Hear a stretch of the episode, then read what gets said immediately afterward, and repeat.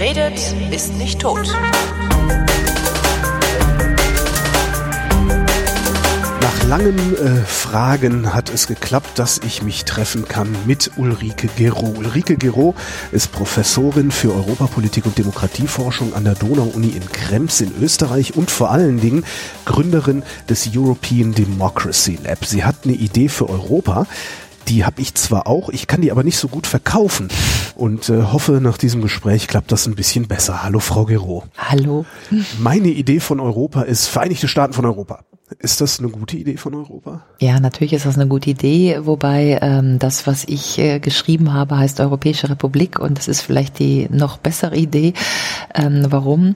Weil darin natürlich ein Paradigmenwechsel zugrunde liegt und zwar, wenn Sie sagen Vereinigte Staaten von Europa, haben Sie so ein bisschen äh, die Absicht, dass die Staaten eben Europa machen. Wenn Sie ja. sagen Europäische Republik, dann ist intuitiv eigentlich klar, Republik sind die Bürger. Äh, es geht um das europäische Gemeinwohl. Das heißt, Europa ist unveräußerlich. Wir sind das historische Subjekt oder wir sind die Träger der europäischen Idee. Um mal zu sagen, Jean Monnet, der hat ja vor 60 Jahren schon gesagt, l'Europe, nous ne coalisons pas des États, nous unissons des gens, soll heißen, Europa heißt nicht Staaten zu integrieren, sondern Menschen zu einen. Und ich habe einfach versucht, über eine andere Begrifflichkeit, nämlich Europäische Republik, anstatt Vereinigte Staaten von Europa, das auszudrücken. Es geht nicht um Staaten, die sich integrieren, sondern es geht um Bürger, die geeint werden. Insofern kann man ja sagen, Vereinigte Staaten von Europa haben wir ja. Wir sind ja bestens integriert. Wir sind, wir haben einen Markt, wir haben eine Währung. Das, was wir nicht haben, ist die Demokratie, die europäische. Und das was wir was wir doch doch auch nicht haben, ähm, ist doch äh, also wenn ich mir jetzt angucke, zum Beispiel die, die Bundesrepublik Deutschland anschaue, ähm, ich bin als Kölner einem Bayern ja wesentlich näher, als ich als Deutscher einem Griechen beispielsweise bin.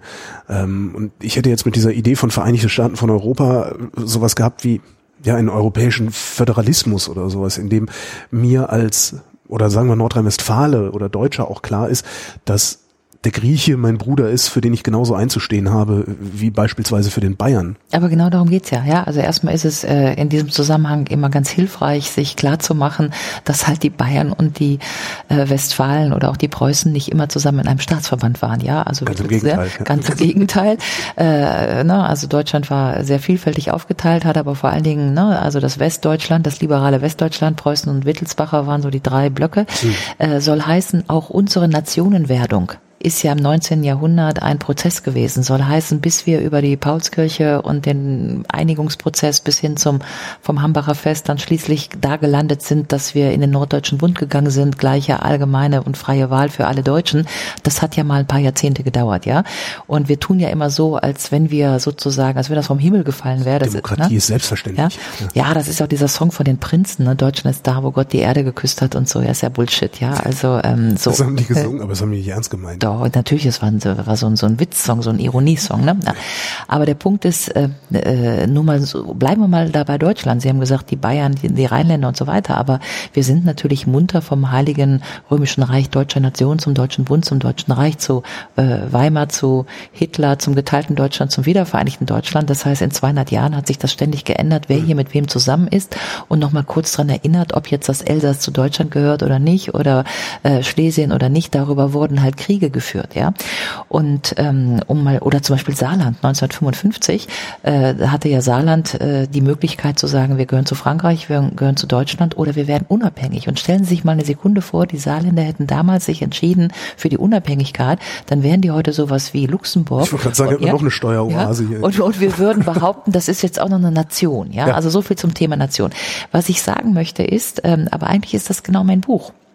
Mein Buch ist ja, dass man diesen, ich sag mal, Sie nennen es föderalen Ansatz, äh, dass man den erweitert. Also man, anstatt zu sagen Bundesrepublik Deutschland, sagen wir eben Bundesrepublik Europa. Ja. Und in dieser Bundesrepublik Europa oder in dieser Europäischen Republik, wie ich sie mir mal ausgedacht habe, könnten wir also Tiroler, Böhmen, Mähren, Bayern, Schotten, Katalanen, Elsässer, Schlesier, alles sein, hätten eine Europäische Republik als Dach so wie die Pfälzer und die Nordrhein-Westfalen und die Bayern heute die Bundesrepublik als Dach haben. Ja, das heißt, wir haben ein gemeinsames europäisches Dach, das ist die Europäische Republik und darunter sind halt alle die Regionen, die sozusagen die Autorität geben den Bürgern.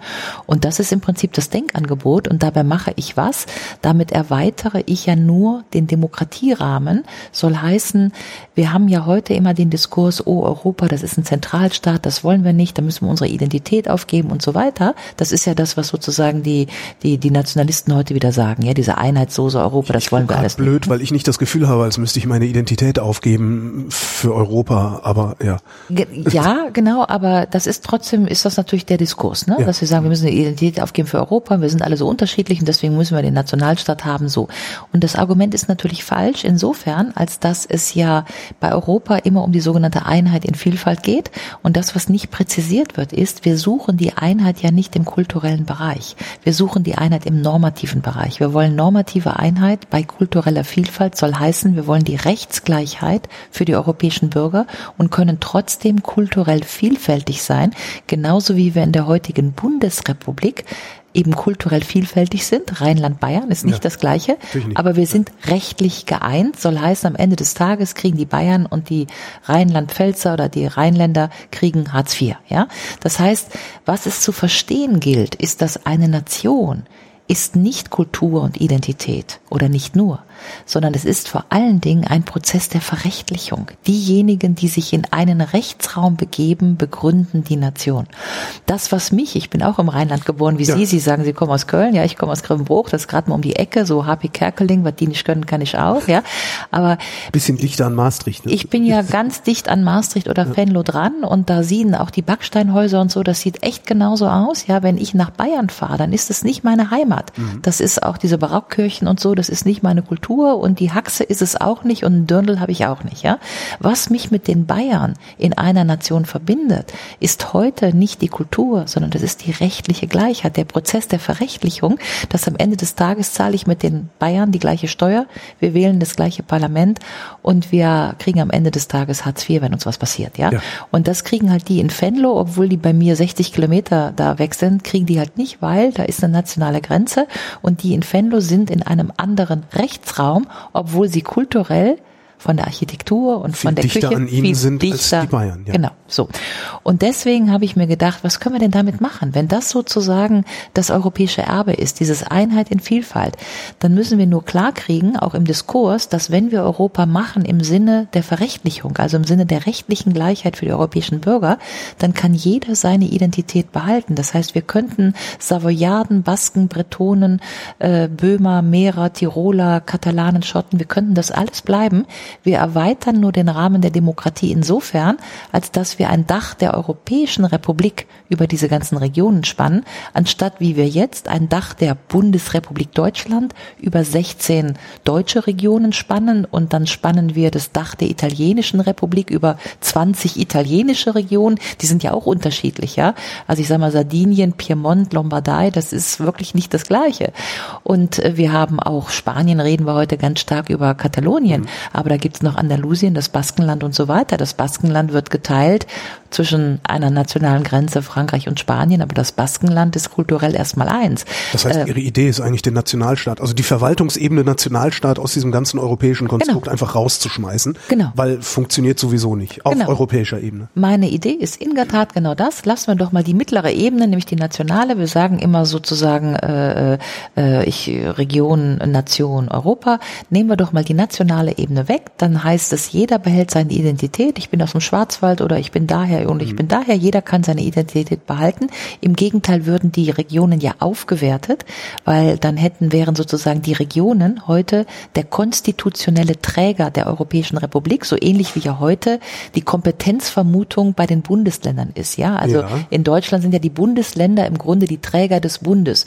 Und so können wir uns ja vorstellen, also der Bundesrepublik Deutschland. Und im Grunde können wir uns ja vorstellen, sagen wir mal, wir haben fünf 50 oder 55 europäische Regionen und die sind die konstitutionellen Träger der Europäischen Republik. Da verliert keiner seine Identität. Im Gegenteil würden die Regionen politisch aufgewertet. Im Gegenteil, ich müsste noch nicht mal mehr erzählen, dass ich Deutscher bin, sondern ja. ich wäre halt Rheinländer. Und das, genau, und das sozusagen, und das ist ganz interessant. Was ich ja ohnehin mache, was ist doch eigentlich der Witz, oder? Es, ganz viele, ja. Die, die, die meisten, mit denen ich spreche, oder fast alle, mit denen ich spreche, sagen nicht, ich komme aus Deutschland, sondern sie sagen eher, ich, also wenn ich im ja. Ausland irgendwie, ich komme aus Berlin, ich komme aus Bayern. Genau, ich, oder aus ja. Barcelona oder aus genau, London so. Und insofern habe ich auch zum Beispiel mal die Webseiten von Europaabgeordneten gegoogelt. Das ist ganz interessant, ne? Auch hier Max, äh, der Herr Weber für die EVP-Fraktion, ja, für ein starkes Bayern in Europa. Ja, da ist Deutschland auch schon dekonstruiert. Soll heißen, ich wollte ja mit meinem Buch eigentlich nur das ganze Buch Europä warum Europa eine Republik werden muss, ist halt designt nach dem sogenannten Maya-Prinzip. Most advanced yet applicable. Das, ich wollte einen plausiblen Zukunftsentwurf machen, der nicht irgendwie, äh, keine Ahnung, erfunden ist, sondern der im Grunde in das hineingreift, was als Metatrend schon sichtbar ist. Und als Metatrend ist ja sichtbar, dass die meisten Bürger in Deutschland wie darüber hinaus, die wollen zwei Sachen. Die wollen ein starkes Europa in der Welt, das ist inzwischen jedem klar, Klima, Russland, Amerika, wie auch immer, Außenpolitik, starkes geeintes Europa. Und dann wollen die meisten Leute ihre Region, ihre äh, Identität. Und da habe ich gesagt, wunderbar, das können wir doch haben, indem wir eine Europäische Republik machen. Das ist das starke Europa nach außen, Rechtsgleichheit, gemeinsamer Auftritt in der Welt. Aber nach innen dekonstruieren wir das in 50, 55, 60 Regionen und jeder ist bei sich zu Hause, Sachse, Rheinländer, Böhmen, Böhmen, Mähren, Schottland, Tirol, ich sagte es, ja. Und im Grunde entspricht das tatsächlich, glaube ich, den Befindlichkeiten vieler Leute. Und deswegen erlebe ich das auch. Und wenn Sie eine Bemerkung noch gestatten, ja, ich war letztens auf dem Panel, weil ich halte dazu ja wahnsinnig viele Vorträge, aber ähm, da war in, bei Kampnagel in Hamburg dazu eine Veranstaltung und vorher ging es natürlich auch um die Nation, was ist die Nation? Da war der Böhmermann und noch ein paar andere Leute, ja, und die haben sich wirklich gestritten, was ist die Nation? Woran machen wir das fest? Und was interessant ist, ist, wenn Sie das so diskutieren, die meisten Leute wissen überhaupt nicht, woran sie jetzt das nationale deutsche Fest machen. Und dann kommen immer so Sachen, okay, am Ende ist es dann die Fußballnationalmannschaft. Da sage ich wunderbar, die ist ja jetzt auch nicht gerade ethnisch deutsch, ja, also dann so, ja, äh, das können wir nicht mehr behaupten. Und äh, oder dann kommen so Sachen wie das deutsche Brot. Sage ich wunderbar, weil die Italiener, die Franzosen kein Brot haben, ja. Also wir machen dann im Grunde die Nation an irgendwelchen Sachen fest, von denen wir glauben, dass sie ach so wichtig für uns sind oder machen das zum Alleinstellungsmerkmal, wobei ähm, im Grunde die Nation ja nur eine Erzählung ist dessen, was im Moment temporär zusammengehört. Tolle Idee. Wie verkaufen Sie die den Polen? Also ich gerade, wenn ich mir gerade Polen angucke, also was die jetzt gerade äh, für, für eine historische Heldenverklärung machen, um äh, sich als Nation zu begreifen. Wie, wie erzähle ich solchen Nationalisten diese Geschichte? Also erstmal waren die Polen die ersten, die mein Buch übersetzt haben. Das fand ich ganz interessant. Ja. Also äh, insofern ist ja immer, äh, wo es die eine Erzählung gibt, hat die Gegen Erzählung besonderen Aufwind. Ja, ja. ich glaube, das ist das, was gerade stattfindet. Ich negiere ja gar nicht, dass Polen in schwierigen problemischen äh, Verhältnissen ist, aber ich glaube, was wir erkennen müssen, ist, es gibt einen äh, polnischen Populismus, der wird gerade geölt, erzeugt. Ja, also das fällt ja alles nicht vom Himmel, sowas wird ja gemacht. Und das wird natürlich gemacht, weil es dafür Gründe gibt. Gehen wir mal kurz auf die Gründe zurück. Aber ich meine, wir haben die Osterweiterung gemacht. Wir haben, glaube ich, die Osteuropäer, das muss man mal so sagen, über lange Jahre als zwei Klassen Europäer behandelt. Absolut. Die haben sich jedenfalls immer so gefühlt. Das macht in solchen Gesellschaften was. Es gab auch viele Verlierer mit diesem Erweiterungsprozess, weil natürlich sozusagen die jungen, smarten, gebildeten Polen, die haben davon profitiert, aber eben nicht jeder Pole auf dem Land hat von der EU-Osterweiterung profitiert. Ja, wahrscheinlich, wahrscheinlich, schon, aber man, man, man muss es ja, halt auch ordentlich verkaufen und, so weiter, und, vor allen Dingen ne? kann man halt genau. halt nicht hingehen und sagen, so hier habt ihr unser Geld, jetzt seid gefälligst dankbar genau. und haltet's Maul. So. So geht's nur nicht. Und äh, insofern äh, äh, hat das die Gesellschaft natürlich auch ja. äh, gespalten. Aber jetzt mal so ganz konkret, ja, in den letzten Jahren. Ähm, Gazprom Connection, das heißt, die Deutschen machen einen Nord Stream und eine Pipeline mit russischem Gas direkt nach Rügen. Wir fragen die Polen nicht. Das gefällt den Polen nicht und dann ist Europa erstmal schlecht oder die EU. Ja. Zweites Beispiel Normandie-Format im Ukraine-Krieg. Wir machen dieses Vierer-Format Russland, Ukraine, Deutschland, Frankreich. Die Polen haben zufällig eine 600 Kilometer Grenze mit der Ukraine und werden nicht gefragt. Soll heißen, wenn man so ein Land permanent übergeht, dann entsteht was in diesem Land und das, was entsteht, ist so eine Art Schmäh. Ja, irgendwann ja. hat so eine politische Klasse auch irgendwie das Gefühl, äh, die kommen da zu kurz und wer zu kurz kommt, der überlegt sich was anderes. Das heißt, auch der polnische Populismus ist nicht vom Himmel gefallen. Das dritte Beispiel, was man so als Mitverantwortung nennen könnte, ist einfach, die Polen wollten 2011 in den Euro. Die Polen haben auch ein stabiles Verhältnis Slotty-Euro. Wir hatten eine Bankenkrise. Im Zuge der Bankenkrise kommen die Polen nicht rein. Das heißt, die ganze Aufholarbeit, die die gemacht haben, um in den Euro zu kommen, war sozusagen unnütz, Katz. ja, für die Katz. Und aus diesen ganzen Elementen zusammen muss man sich nicht wundern, dass dann irgendein, Entschuldigung, Populist dahergelaufen kommt und sagt, Moment mal, diese EU und so. Dieses ja? Gefühl des zu kurz gekommen Seins, so. was ja ohnehin mhm. der, der Treibstoff des Populismus zu sein scheint. So, und dann sehen wir natürlich heute in unseren Debatten, gucken wir jetzt nur auf Polen und auf Kaczynski und die Polen machen jetzt eine Justizreform und das gefällt uns nicht und die Peace-Partie und so weiter. Und natürlich gefällt es nicht. Also nicht, dass ich hier falsch verstanden werde. Ne? Das ja. ist natürlich ein Skandal. Die Justizreform ist ein Skandal. Es ist die freie Jurisprudenz, die gefährdet ist oder sogar schon tendenziell abgeschafft ist in, in, in Polen. Das ist ein Problem. Äh, auch die sozusagen gelenkte Meinung ist inzwischen ein Problem. Ja. Die Tatsache, dass äh, sie natürlich in so einem Prozess, wenn so eine Partei erstmal in der Macht ist, dann werden einfach Positionen ausgewechselt und zwar in den Medien, in den Chefetagen des freien Rundfunkes, äh, bei Zeitungen und so weiter. Und dann haben sie über zwei, drei Jahre ein anderes Land. Und ist das eigentlich reparabel? So, so ein Schaden, der da gerade angerichtet wird? Äh, ich das halt, sehen wir auch woanders, Ungarn beispielsweise passiert ja. Ich, ja, ja, ich halte es leider für nicht reparabel im Sinne von, ich, es ist so ein bisschen systemisch, ja. ja. Also äh, ich sag mal, es ist so ein bisschen wie wenn Sie irgendwann mal Fußpilz haben oder Schimmelpilze im Bad, ja. Das, das, das geht so schnell nicht weg. Es gibt ein ganz interessantes Theaterstück, Amédée comment s'en débarrasser von Eugen Ionesco in den 1950er Jahren. Und das ist so ein absurdes Theaterstück. Da sitzt halt ein Mann auf der Bühne und der beobachtet halt so Schimmelpilze auf der Tapete und irgendwie ist immer so das Thema, wenn die irgendwie mal zu viele werden, kriegt man die nicht mehr los. Ja, und das ist der systemische Faktor, der übersehen wird, soll heißen, während sich die EU noch abmüht, Artikel 7, Polen, die Rechtsstaatlichkeit und das alles auf der, ich sag mal, formalen Ebene zu verhandeln. Ja, passiert in Polen, passieren längst Dinge, die die Gesellschaft real verändern. Ja. Ich gebe mal ein konkretes Beispiel. Die Polen haben ähm, ein Kindergeld erhöht, ja, weil die Peace-Partei macht natürlich im besten, also macht im, im wirklich im Wortsinne eine nationalsoziale Politik. Ja. ja, sie macht im sozialen Kontext eine sehr soziale Politik, zum Beispiel für alleinerziehende Frauen und zum Beispiel mit Kindergeld.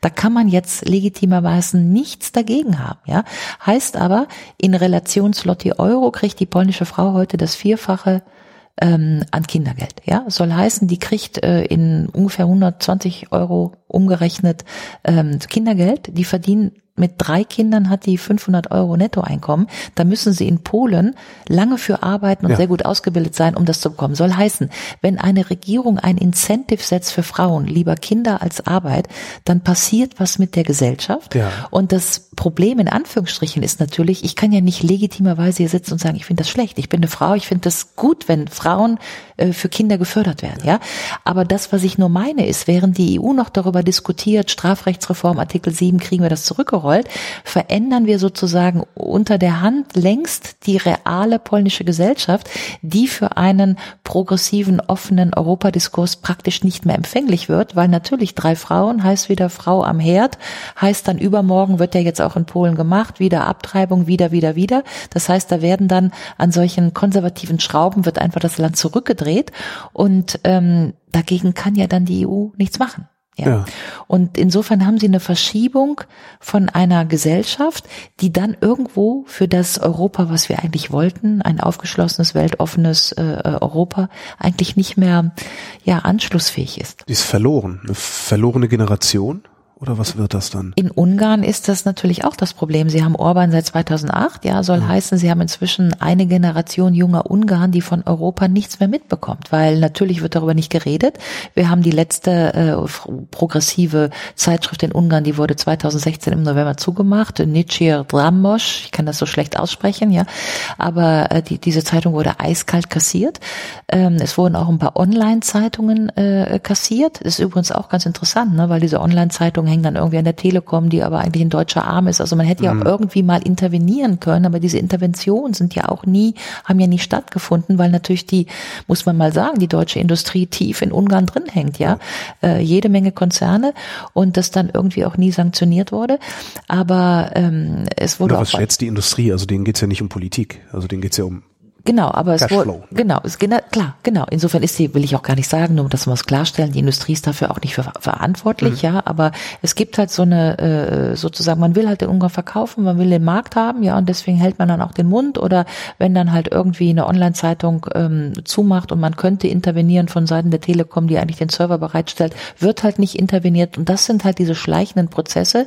Ich war in Ungarn, in Budapest mehrere Male und wenn sie dann äh, sich diese Leute der Jobbik Angucken, Fascho-Rock, also so Hard-Rock, äh, äh, Heavy Metal, ja, ein bisschen völkisch äh, ja. unterfüttert und so, dann muss man schon sagen, was machen wir denn mit einer nächsten Generation Ungarn, die mit dem liberalen Europadiskurs praktisch nicht mehr in Berührung kommt. Und insofern ist die Antwort auf Ihre Frage, ja, das wird nicht mehr so einfach zurückzurollen sein, weil es einfach einen systemischen Effekt hat und zwar mit Stellschrauben, die irgendwie das, was Soziologen immer Deep Society nennen. Ja, es geht so um gesellschaftliche Prozesse, da verschiebt sich einfach was und das können sie mit politischen Maßnahmen, ähm, wir sanktionieren jetzt Ungarn oder so, äh, oder wir bestrafen die Ungarn mit irgendwas, weil die halt die Zeitung geschlossen haben. Mit solchen Maßnahmen können sie das meistens nicht einfangen. Großes Leider.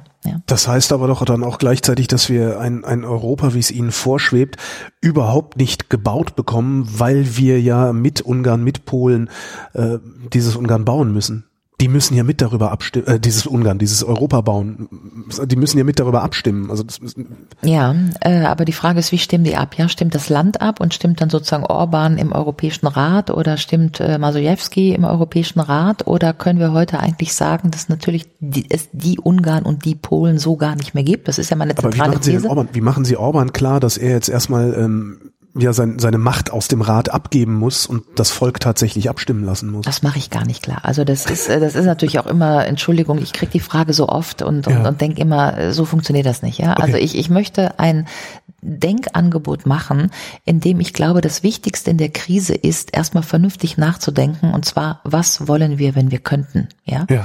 Das heißt, ich habe überhaupt keine Lust, mich davon treiben zu lassen von dem wenn Orban, wenn Kaczynski, wenn Masuszewski und überhaupt, das kriegen sie doch nicht, diese ganzen immer alles unmöglich, ja.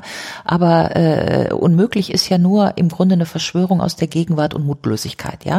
Wenn man jetzt mal Mut hätte und sagt, äh, es ist ganz egal, was jetzt ist, es gilt immer noch Adorno, weil das, was ist, sich ändern kann kann, ist ja. das, was ist, nicht alles. Und ich möchte denken für den Moment des Es ist nicht alles. Der Weltgeist von Hegel macht die Tür der Geschichte nochmal auf und in dem Moment, wo die Tür aufgeht, kann ein anderes Europa durch die Tür gehen. Und für diesen Moment möchte ich nachdenken. Und für diesen Moment ist das Buch geschrieben, dass Europa eine Republik werden muss. Und dieser Moment hat nichts mit dieser sogenannten Pragmatik zu tun, jetzt erstmal ganz pragmatisch und so weiter.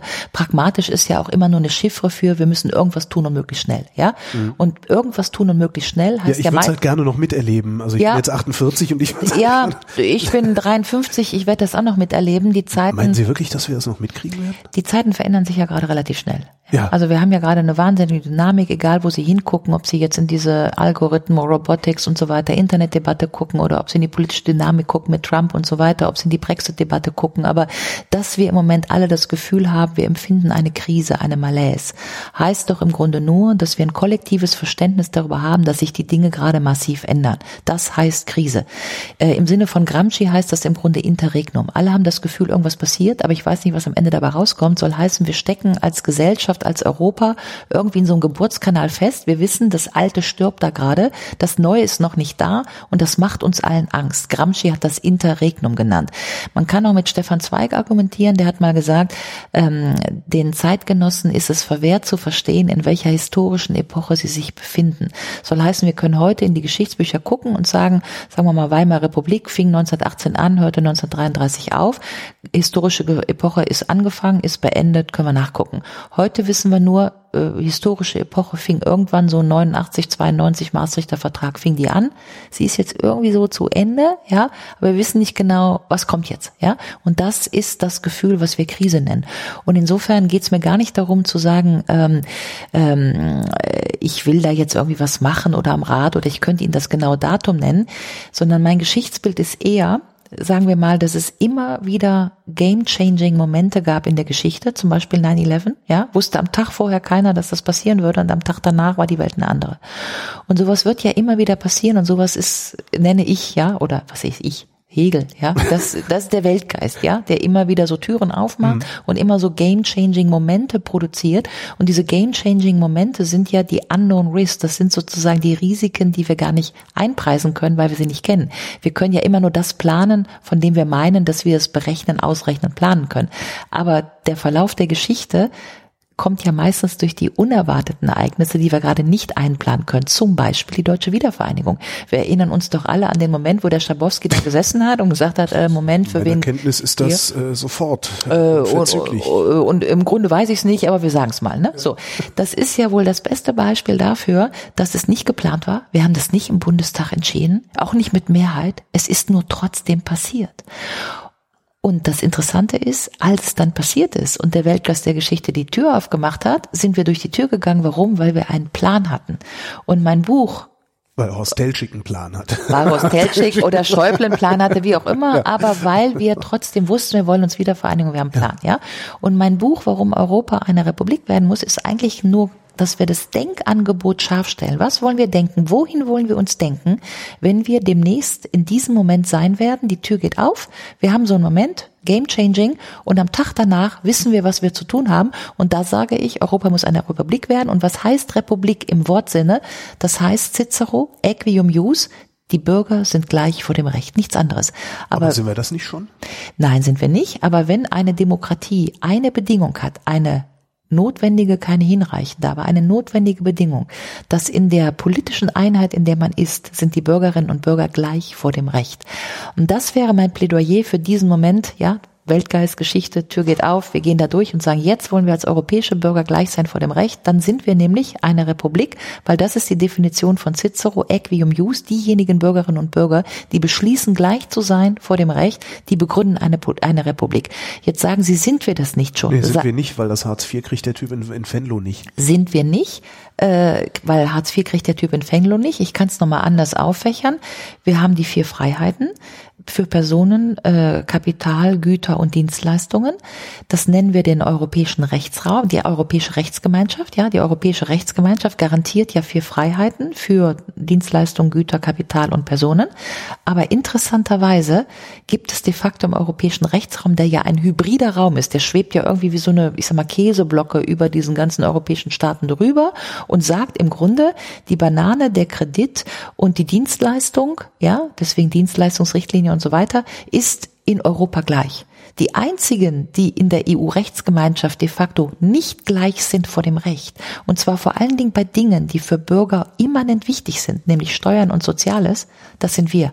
Das heißt, von den vier Elementen der Freiheiten, Güter, Kapital, Dienstleistung, Personen, sind im Grunde die Personen die einzigen, die noch in sogenannten nationalen Rechtscontainern sind. Ja, wir sind im deutschen Container, die da unten im italienischen Container, äh, links von mir sind die im holländischen Container und so weiter und so fort. Soll genau. heißen, wir sind Italiener in Deutschland Deutschland arbeiten will, brauche ich ein extra Gesetz dafür, das regelt, unter welchen Bedingungen der hier arbeiten darf. Ja, oder so ganz, so ja. ganz obskure Fälle. Zum Beispiel habe eine Freundin, die war mit einem Niederländer verheiratet, in Amsterdam gewohnt, der Mann stirbt, sie zieht zurück nach Deutschland. Jetzt äh, streitet die sich mit den niederländischen Behörden, ob sie Witwenrente bekommt, weil sie wohnt ja jetzt in Deutschland.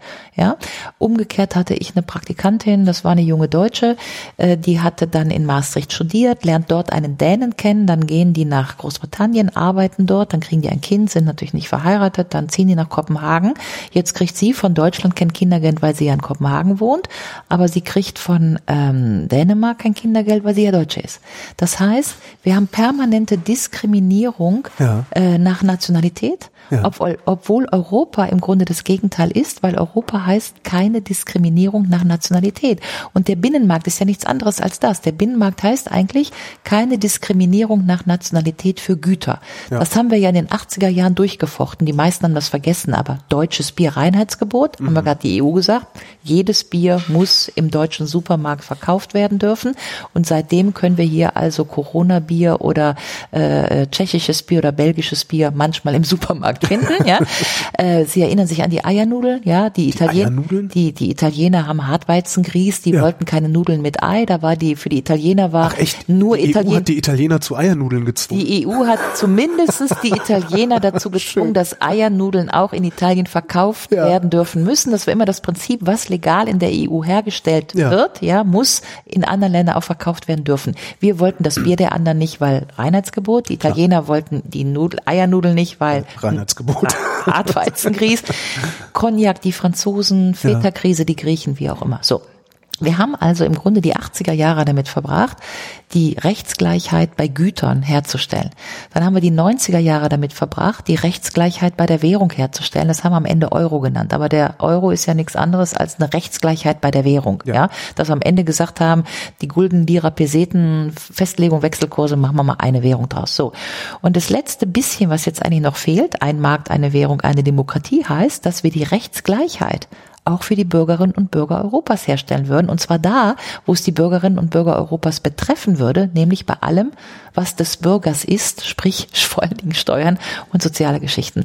Aber da machen wir das Gegenteil, soll heißen, wir machen Race to the Bottom, wir machen, wir spielen praktisch permanent Bürger gegen Bürger aus, ja, niedrigere Steuern da, niedrigere Vermögensteuer da, wie auch immer. Niedrigere Löhne in der Bundesrepublik. Und niedrigere Löhne in der Bundesrepublik. Das heißt, wir spielen Bürger gegen Bürger, ja. aber Bürger konkurrieren nicht. Bürger sind in einer politischen Einheit gleich vor dem Recht, sonst gibt es keine Demokratie. Demokratie. Punkt. Aber wir schaffen das ja noch nicht mal innerhalb der Bundesrepublik, diesen Konkurrenzgedanken endlich loszuwerden. Äh, doch, das schaffen wir. Schaffen auf, wir ja, also wir haben, äh, so, das ist ja gerade der Punkt, den ich machen wollte. Also okay. von Rügen bis München sind die Bürger gleich vor dem Recht. Sie kriegen das gleiche Arbeitslosengeld, sie zahlen das, die gleiche Einkommensteuer, ja. ja? Okay, ja. Und der Puffer, der regionale Puffer liegt, bleiben wir mal bei Hartz IV oder ja, bleiben wir mal bei Hartz IV, kriegen nicht sie im Wohngeld oder nicht sowas, im Wohngeld, die, ja. Dann, dann zahlt die Kommune in München natürlich mehr für den so, aber der Bürger kriegt die 345 Euro, was es jetzt sind, bar auf die Kralle oder meinetwegen überwiesen, obwohl die in Rügen jetzt mal ökonomisch effizient gesprochen vielleicht ein bisschen weniger bekommen müssten, weil ähm, äh, es in Rügen ein bisschen billiger ist als in München. Ja, warum machen wir das nicht? Weil das das Habermasche Gebot ist, der Preis für die Demokratie soll heißen, wir bezahlen einen Preis für die Stabilisierung der Demokratie über die Gleichheit der Bürger. Ja. Und das ist das Denkangebot, dass wenn wir, und ich sage wirklich wenn, wenn wir noch die Absicht haben, in diese, auf diesem Kontinent Europa eine Demokratie zu bauen, zu zimmern, dann wird das darüber gehen, dass wir den allgemeinen politischen Gleichheitsgrundsatz für alle europäischen Bürger perspektivisch auf die Schiene bringen. Das haben wir zum Beispiel in der Bundesrepublik jetzt mit den Ostdeutschen immer noch nicht. Die sind immer noch bei ich 90. Ich sagen, Angleichung ja? der Lebensverhältnisse, genau. Genau, wir ja, haben immer noch 90 Prozent Rentenniveau und so weiter. Ja, so. Ich sag mal, aber es gibt immerhin gibt es das Versprechen. Das Versprechen das und darüber kann man unzufrieden sein und darüber kann man dann auch tatsächlich wieder einen so, politischen Diskurs führen. Der Punkt ist, nur weil es das Versprechen gibt über den Einheitsvertrag, dass wir perspektivisch eins werden, ja, muss der Bundestag alle Nasen lang nochmal verhandeln, ob man jetzt von den 90 Prozent auf 92, 95 und so weiter geht. Und weil es das Versprechen gibt, gibt es den Prozess der Konvergenz. Insofern sage ich ja nicht, wir müssen jetzt hier den allgemeinen politischen Gleichheitsgrundsatz für alle europäischen Bürger von heute auf morgen machen. Wir können uns für 10, 15, 25, 30 Jahre dafür Zeit Zeit lassen. Aber wenn wir sagen, ein Euro, ein IBAN, zum Beispiel eine europäische Sozialversicherungsnummer, wäre das das Angebot, dass wir den Prozess auf den Weg bringen. Wie hat denn Delors den Euro gemacht? Delors hat gesagt 1992, wir machen einen Vertrag zum Euro. Dann hat er gesagt, wir machen das über zehn Jahre, 2002 in der Tasche, zwischendurch machen wir drei Stufen. 94 wurde äh, das Europäische Währungsinstitut gegründet. Mhm. In Frankfurt 99 wurden die Wechselkurse festgelegt, 2002 der Euro in der Tasche. Soll heißen, über zehn Jahre haben wir im Prinzip das System auf eine Stichtagsregelung verpflichtet. Ja, der Euro ist nicht gekommen, weil wir eine europäische Öffentlichkeit hatten, die irgendwie groß diskutiert hätte und am Ende wäre dabei auf dieser Agora herausgekommen, dass wir jetzt eine gemeinsame Währung wollen. Ja, sondern es gab eine Stichtagsregelung. Und ich war damals äh, war ich bei der Association for the Monetary Union Sie haben für Delors gearbeitet, ne? Ich habe für Delors gearbeitet und danach habe ich für die sogenannte Association for the Monetary Union of Europe gearbeitet, ja, mit Hilmar Kopper, Agnelli und so weiter. Es war so ein NGO, die sich für die Währungsunion eingesetzt hat, was auch immer.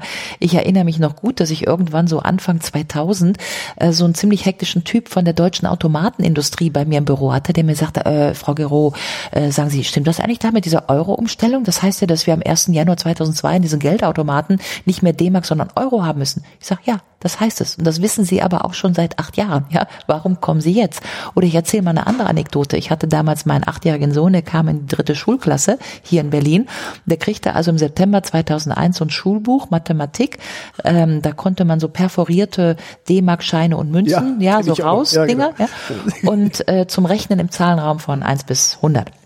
Und dann bin ich wirklich zu der Schuldirektorin und habe gesagt, wie können Sie mir im September 2001 beziehungsweise meinem Sohn ein Schulbuch geben mit D-Mark-Münzen, wo wir alle wissen, dass in vier Monaten die Währung umgestellt wird und wir das seit zehn Jahren wissen. Soll heißen, Systeme haben Inertia. Mhm. Systeme haben ihre eigene Gravität und wenn sie nicht über Stichtagsregelungen Konvergenz sozusagen erzielen, wie wir das beim Binnenmarkt gemacht haben. Dann ja? ist die Trägheit Oder unendlich. Dann ist ja. die Trägheit unendlich. Und dann können wir auch, ich sage mal, kann die Zivilgesellschaft über Europa diskutieren, bis sie müde wird und am Ende umfällt. Da kriegen wir nichts. Und insofern ist halt mein Denkangebot, wenn der Weltgeist die Geschichte aufmacht, was sollten wir wollen? Ja.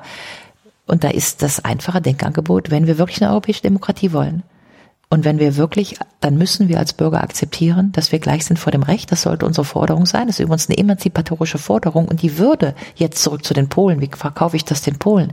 Das ist doch für die Polen klasse. Die wären nicht mehr Europäer zweiter Klasse. Die sind gleich vor dem Recht mit den Portugiesen, mit den Finnen, mit den Deutschen. Aber die Deutschen sind dann nicht mehr Europäer erster Klasse. Das heißt, wir haben eher das Problem, das den Deutschen zu verkaufen als den Polen. Wir haben eher ein Problem, das bestimmten äh, älteren Herren in Deutschland zu verkaufen, aber nicht unbedingt jungen Deutschen. Ich war gestern noch in einem Salon, ich war vorgestern in einer Gruppe, also äh, die, die, die, die, ich sag mal, das Problem bei dem Verkaufen, ich will das gar nicht verkaufen, ich mache ein Denkangebot, ja, ich verkaufen tun, keine Ahnung, andere Leute. Ich, ich möchte denken und ich habe das Gefühl, äh, dass dieses Denkangebot aufgegriffen wird. Dafür habe ich ganz viele Beispiele, aber Denken verkauft mir nicht.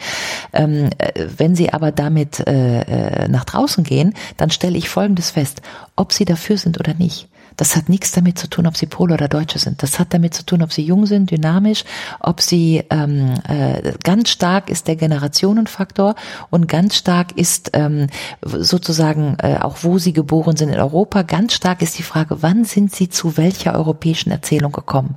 Es ist heute macht einen totalen Unterschied, ob sie ein 60-jähriger Franzose im Älter sind oder ein 20-jähriger Franzo äh, Italiener in Neapel oder ein 18-jähriger Kevin in Brandenburg oder eine 70-jährige in Stuttgart oder eine 40-jährige mobile junge Polin, ja. Das heißt, die Generationenfrage ist, also wie alt sind sie und mit welcher Erzählung sind sie zu Europa gekommen? War das noch der Krieg? Waren ihre Eltern noch im Krieg? Oder sind sie jung und sie haben die Eurokrise erlebt, so unten in Süditalien? Das, das prägt ihre Einstellung zu Europa viel mehr, als ob sie Italiener oder Pole sind. Und dann ist noch die Frage, sind sie sozusagen Gründungsmitglied oder sind sie 2004 dazugekommen? Wurden sie schlecht behandelt als zwei Klassen Osteuropäer? Ja, nein. Das determiniert heute, wie sie zu Europa stehen. Und das ist viel entscheidender für den Europadiskurs. Und da sitzt ja eigentlich auch meine Hoffnung, sonst würde ich ja nicht hier auf den Samstagnachmittag mit Ihnen meine letzten freien Stunden verbringen, ja, um das zum x Male in Mikrofon äh, äh, zu reden. Aber ich glaube tatsächlich, da liegt die Hoffnung. Die Hoffnung liegt darin, dass es tatsächlich schon eine öffentliche Meinung gibt, die transnational organisiert ist und deren entscheidendes ähm, Feature nicht mehr ist die nationale Herkunft. Ja. Und das sehen wir ja auch. Also die de facto spaltet ja die europäische Frage nicht nur alle Länder, sondern auch alle Parteien, und zwar auf nationaler wie auf europäischer Ebene. Die Briten sind komplett gespalten, ja, für dagegen. Die Polen sind ziemlich gespalten, Peace oder dagegen. Die Österreicher, Van der Bellen, Hofer, ziemlich gespalten. Wir Deutsche haben immerhin schon mal Pegida und äh, Pulse of Europe so als zwei prototypische Vorboten von zwei sehr unterschiedlichen Meinungen. Ja. Macron, Marine Le Pen, ziemlich gespalten. Ähm, und insofern hat ja das, was Macron gemacht hat, das sagt ja Macron auch, wenn er sagt, ni droite ni gauche, hat ja Macron im Grunde die Frage, wie ver Gretchenfrage Goethes Faust, wie hältst du es mit Europa? Ja. ja. Und diese Frage hat ja Macron in Frankreich für sich beantwortet, ja. Also wenn wir jetzt nochmal so an die Thalmeier-Inszenierung von Gretchen denken, ja, da wird diese Frage, ja, wie hältst du es mit Gott, wie hältst du es mit Gott, ja, bevor Gretchen sich dem Faust hingibt, ja. Das ist, glaube ich, so ein bisschen die deutsche Position. Wir beantworten die Gretchenfrage nicht. Wir als Deutsche oder viele Deutsche, ja. Weil, ich greife mal den Punkt auf, die Gretchenfrage im Sinne der allgemeinen politischen Gleichheit aller europäischen Bürger zu beantworten, hieße, ein deutsches Privileg innerhalb der Eurozone oder auch innerhalb der EU zu dekonstruieren. Wir wären nicht mehr primus inter pares. Deutschland ist ich so. Ich nenne es immer Hegemon, aber äh, ja. Wollte ich eigentlich. ich, ich bin auch prinzipiell gnadenloser als Sie, glaube ich. Wollte ich. es gibt ganz viel Literatur zur Hegemonie Deutschlands in Europa, sowohl ja. in der EU, in der Außenpolitik als das heißt, auch. Mein, mein Gefühl täuscht mich nicht. Wir sind, wir haben zu viel Macht. Äh, Sie haben, äh, die Deutschen haben eine Menge Macht und ähm, Äh, das ist ein Problem gewesen und zwar äh, einerseits im Bereich der EU-Außenpolitik. Ja? ja? Also ich hatte eben das Beispiel schon genannt von Gazprom und der Pipeline Nord Stream, aber auch von äh, Normandie-Format. Warum macht sozusagen Deutschland, Frankreich, machen wir das Normandie-Format? Was sagen denn da die Litauer und die Polen und die Maltesen vielleicht? Äh, das ist das eine in der Außenpolitik. Da würde ich aber trotzdem mal äh, sagen, dass sich Deutschland da verbessert hat. Ja, also das äh, haben wir haben schon gemerkt, Sie erinnern sich vielleicht so 2013, 14, als auch der Gauck auf der Sicherheitskonferenz diese großen Reden gemacht hat, internationales Engagement von Deutschland. Da gab es den Review-Prozess. Soll heißen, das Auswärtige Amt war schon sehr hellhörig, um zu sagen, Moment mal, also diese deutsche Nummer, wir sind Exportweltmeister, die BMWs bitte überall, die Waffen noch oben drauf, aber äh, Libyen, äh, wir, äh, Enthaltung im Sicherheitsrat, mhm. also dieses, das Was geht unter. Kohl ja? noch so gut funktioniert hat. Ne? Ja, beziehungsweise, ich sag mal, der deutsche Nationalismus, und das ist ja unser Problem, wenn wir dann mal wieder so einen nationalen Schub bekommen, ist das ja immer irgendwie so ein ethnischer und kein Civic, ne? Civic und Ethnic. Also den Amerikanern oder den Briten oder den Franzosen nimmt man so cum granusalis immer noch an, dass sie so für die Menschenrechte, für das Bessere in der Welt und so weiter. Das heißt, die Franzosen, die Amerikaner, auch die Briten behaupten es bei manchen, und es ist nicht immer wahr, aber man nimmt ihnen doch immer schon mal ab, dass sie so eine Art universalistische Bindung eines internationalen Engagements haben. Ja, das ist dann Civic Nationalism. Mhm. Wenn die Deutschen dann so kommen, was ist so unser Nationalismus, der ist dann immer Land der Ingenieure, Lena Song Contest, wir sind die Besten, China Export äh, und die BMWs obendrauf. Und das ist so ein bisschen so äh, Macho-Gorilla-Dings, ja. ja. Und deswegen kommt das nicht gut, weil sozusagen der Stärkste sein aber sich nicht für das internationale System verantwortlich fühlen. Ja, ja? und das war ja 2011 äh, auf dem Höhepunkt, ja, äh, äh, Exportweltmeister China irgendwas. Ja, das aber, ja tatsächlich bei, bei Helmut ab, Kohl war das, der hat das ja mehr oder minder perfektioniert. Wir haben uns überall rausgehalten, aber immer ordentlich gezahlt, weil wir halt Kohle genug hatten und jetzt finden wir den Ausweg nicht. Genau und und und und in Libyen zum Beispiel waren wir einfach nicht dabei, ja. ja. Also wir haben den Reibach gemacht, aber waren nicht dabei, haben uns enthalten und das fällt den anderen natürlich auf, ja. ja? So, aber nochmal darauf zurückzukommen das hat sich gedreht. Da ist, ist man hellhörig gewesen. Ja, also hellhörig im Sinne von, da hat ja dann 2013 der Review-Prozess ausgesetzt, also von der Leyen, Gauck, deutsches Engagement der Welt. Da ist viel passiert, viel Geld ins Auswärtige Amt geflossen, viel Geld ins Verteidigungsministerium. Kann man jetzt auch von zwei Seiten bewerten, aber da war Deutschland hellhörig.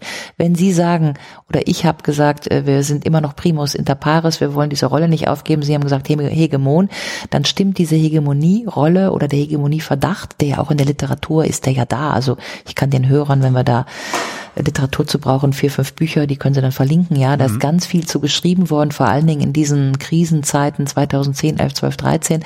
Aber dass die Dominanz Deutschlands in der Eurozone eine ganz problematische war. Ja, das ist natürlich sozusagen im Grunde State of the Art der Soziologie ja. und der Politikwissenschaft. Das Problem ist, dass das in Deutschland ja nie bemerkt wurde. Und das wurde auch nicht korrigiert. Es wurde ja hier nicht erzählt, sondern diese. Hier wird sehr viel nicht erzählt, habe ich oft das Gefühl, ja.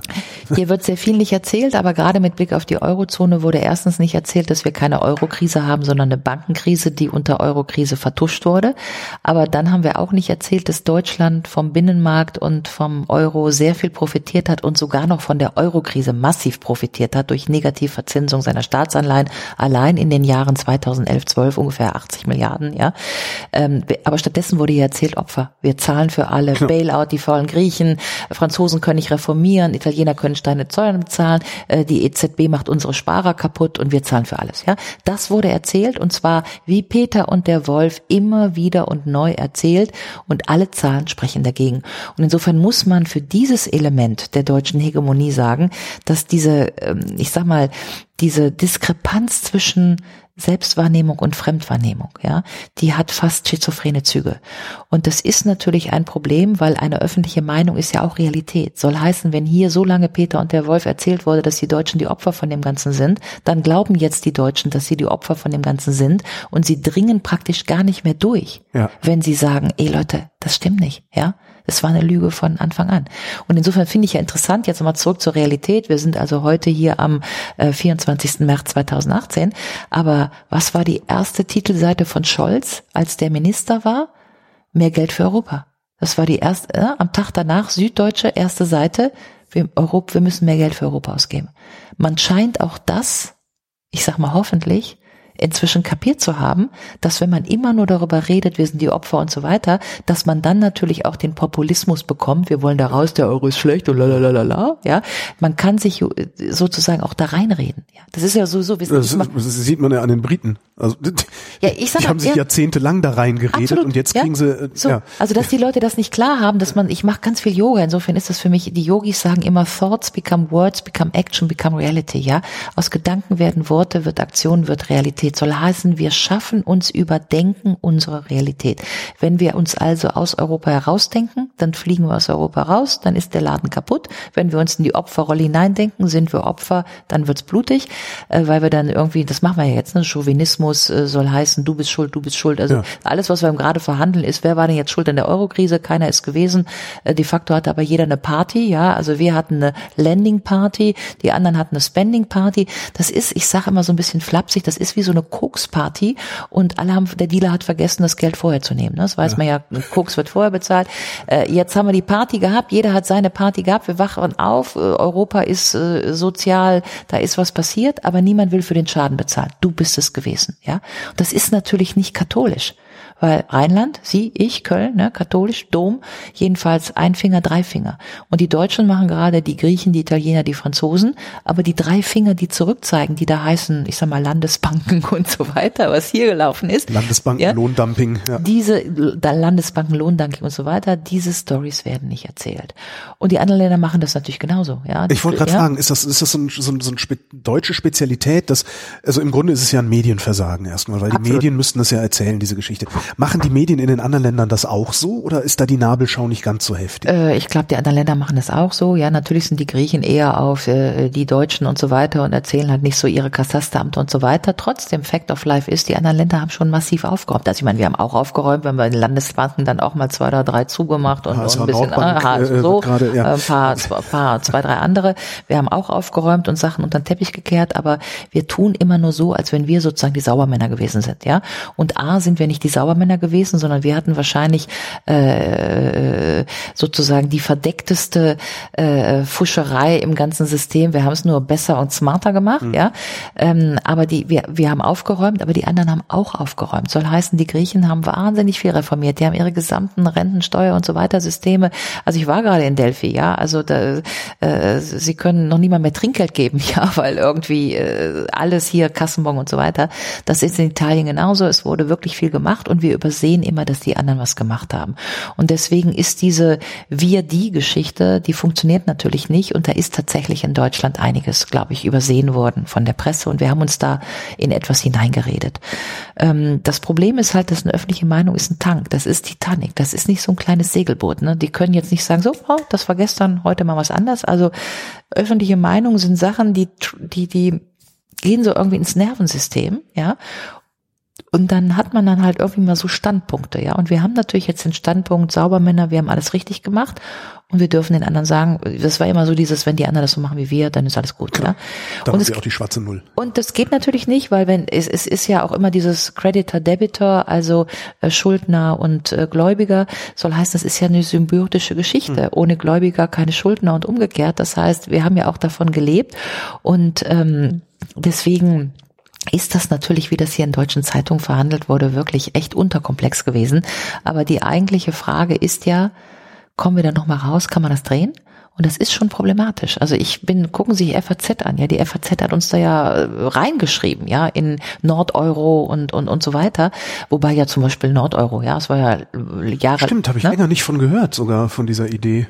Ja, also ich meine, erstmal schwarze Null ist ja auch mal die Frage, in, in welchem wirtschaftlichen Lehrbuch steht die nochmal? Ja, Äh, ich- das ist ja vor allen Dingen ist das ja der, der, der die, die, die, die schwarze Null ist ja die Idee, äh, eine Volkswirtschaft betriebswirtschaftlich abzubilden. Das ist, ist mir völlig rätselhaft, wie man auf so eine Idee kommen kann. Geht nicht, ja. Also und das- genau, ja. geht nicht. Einer muss investieren, entweder die Privatperson oder der Staat oder die Industrie. Jedenfalls, wenn keiner investiert, schwarze Null Unfug, ja. Aber deswegen steht die schwarze Null ja auch in keinem Lehrbuch, ganz egal, ob sie ein eher konservatives oder ein eher progressives wirtschaftliches äh, Lehrbuch erstes Semester Macro. Aber der schwäbischen Hausfrau verkauft man die schwäbische Hausfrau am besten. ne? So, genau. Und äh, insofern ist, muss man schon mal eben sagen, vielleicht mal um diesen Punkt zu machen, aber äh, die deutsche Diskussion steht sozusagen asymmetrisch zur, zur Diskussion in den meisten anderen Ländern.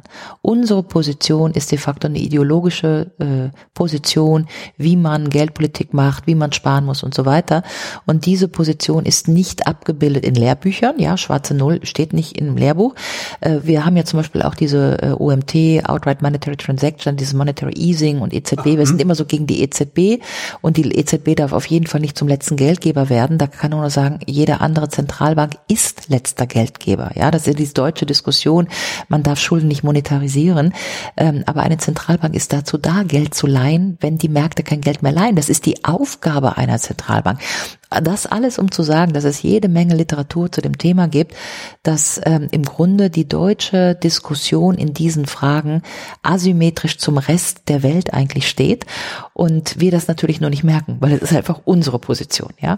Und äh, da ist schon wirklich ähm, irgendwann muss es uns doch mal auf die Füße fallen. Also irgendwann müssen wir es doch mal auf eine Art und Weise beigebogen kriegen, dass wir es nicht mehr ignorieren können. Es ist gerade ein Buch erschienen für die Hörer bei bei Beck im Beck Verlag. Ich weiß die Autoren nicht mehr, ist aber interessanterweise ein britischer, deutscher und französischer Wirtschaftsprofessor und das Buch heißt aus dem Kopf irgendwie äh, äh, äh, Zeit der Ideologien äh, oder Eurokrise als äh, ideologischer Kampf. Ja, mhm. und da ist das genau aufgeschlüsselt, dass sozusagen im Grunde es so eine Art Kultur gibt, wie man Währungspolitik, Geldpolitik versteht und dass das, was wir verhandeln, da geht es überhaupt nicht um wirtschaftliche Basisdaten, sondern da geht es sozusagen ja um Traumata von Ländern, also wir Inflation, die Franzosen Deflation und das hat irgendwie auch alles Geschichte das ist dann so ein bisschen in der DNA von Ländern und deswegen kann man einige Länder so pieksen. Also man kann die Deutschen ja immer pieksen mit, wir müssen im Welthandel sein und wir müssen ne, äh, Export, kann man die Deutschen mit pieksen. Andere Länder haben überhaupt nicht den Anspruch, Exportweltmeister zu sein. Ja,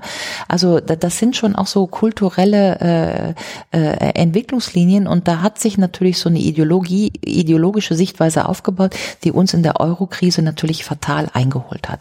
So, die Frage ist jetzt, kriegen wir das klar? Also klar auch im Sinne von, vielleicht müssen wir uns mal ändern und nicht immer nur die anderen, ja. Ähm, und da ist halt die Frage, das weiß ich nicht. Also wenn Sie, das ist ja immer dieses Problem, wenn eine Diskussion erstmal verkorkst ist, dann kommen ja andere Argumente nicht mehr so richtig da rein. Also wenn Sie irgendwie gerade in Frankfurt so weiß ich was, ja, unsere Zeitungen, die die Deutungshoheit hier in diesem Lande haben, FAZ und so weiter, wenn so eine Zeitung permanent Nordeuro schreibt, ohne überhaupt mal zu definieren, zum Beispiel Frankreich, ist das dabei? Ja. Da, da fängt es ja schon an, ist jetzt Frankreich Norden oder Süden? Die Antwort ist, Frankreich ist beides. Wenn man Nordeuro sagt, dann denken die meisten Leute, ja, okay, die Griechen vielleicht mal raus, Italien noch dazu.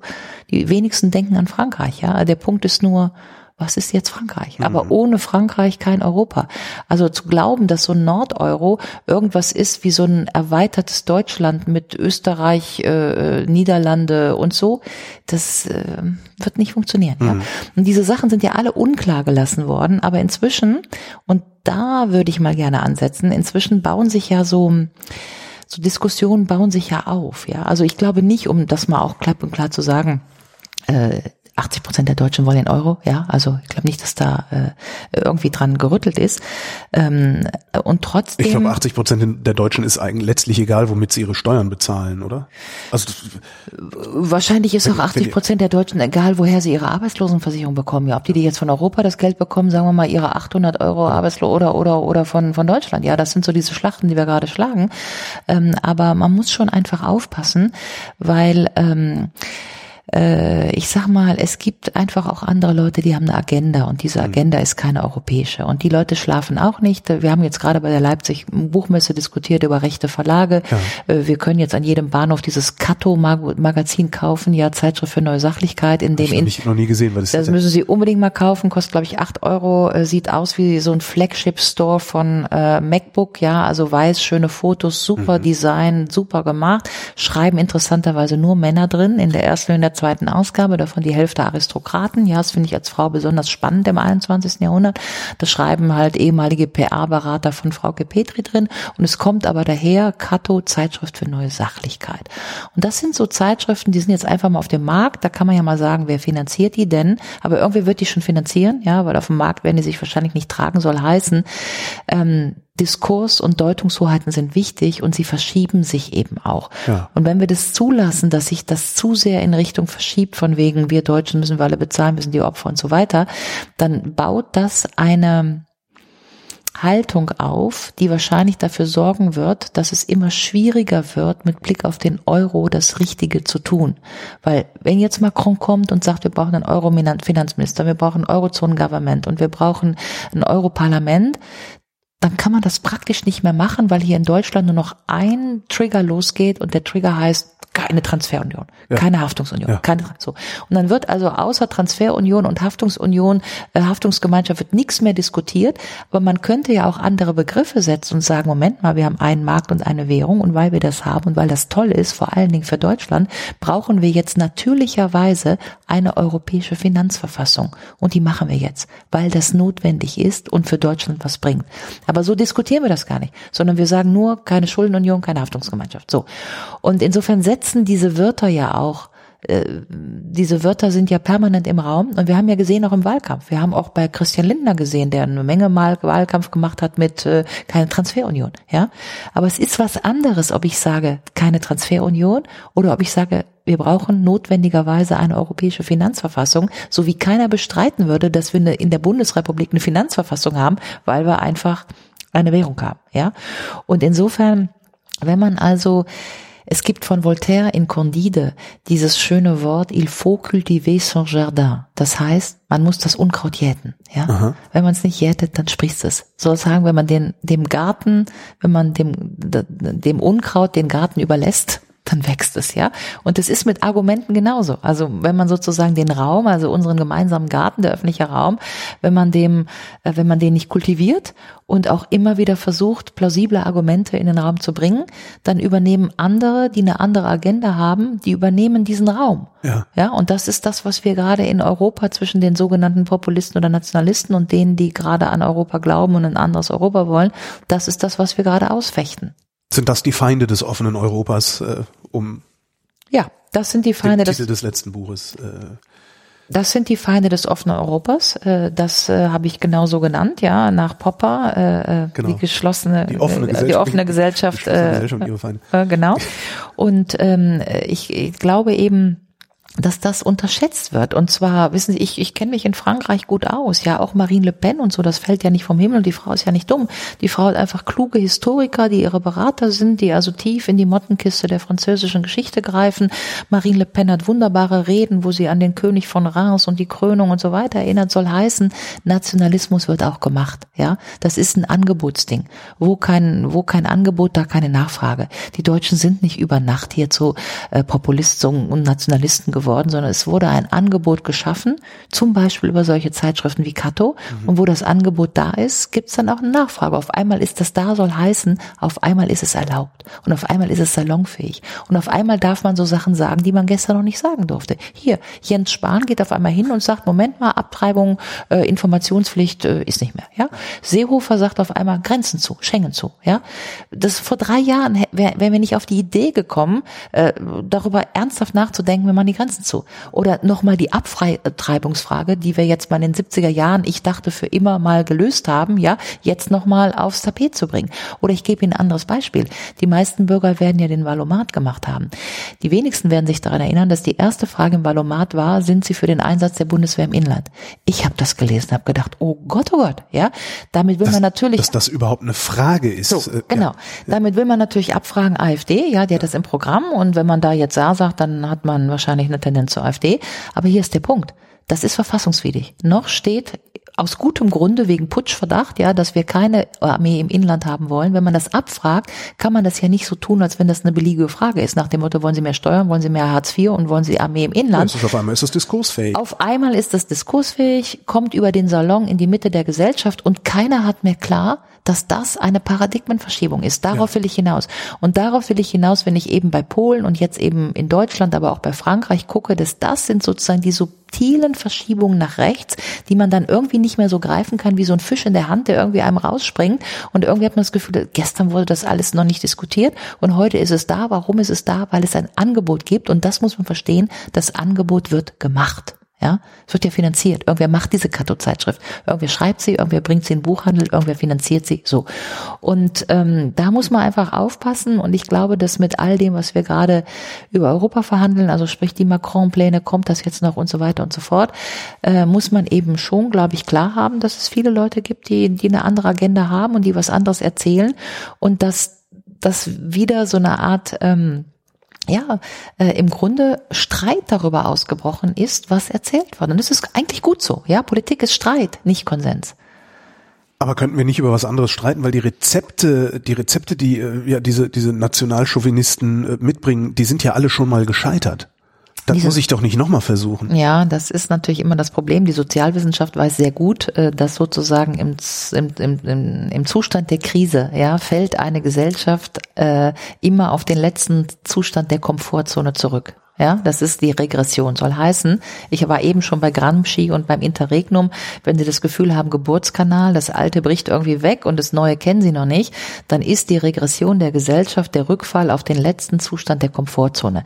Der letzte Zustand der Komfortzone ist, dass es dann also hier Leute gibt, die dann meinen, oh wunderbar, die tolle alte Bundesrepublik in den Grenzen von vor 1989, die war 1987, so, da war ja, alles noch gut. Da war alles noch gut, das war so gemütlich überschaubar, da wollen wir jetzt hin zurück, als wenn es einen Hebel für Rückkehr in die die Geschichte gibt, den gibt's natürlich nicht, ja. Was auch immer kommt, es wird anders sein. Und selbst wenn wir den Euro heute abschaffen würden, wären wir nicht mehr in der alten Bundesrepublik vor 89, Punkt eins.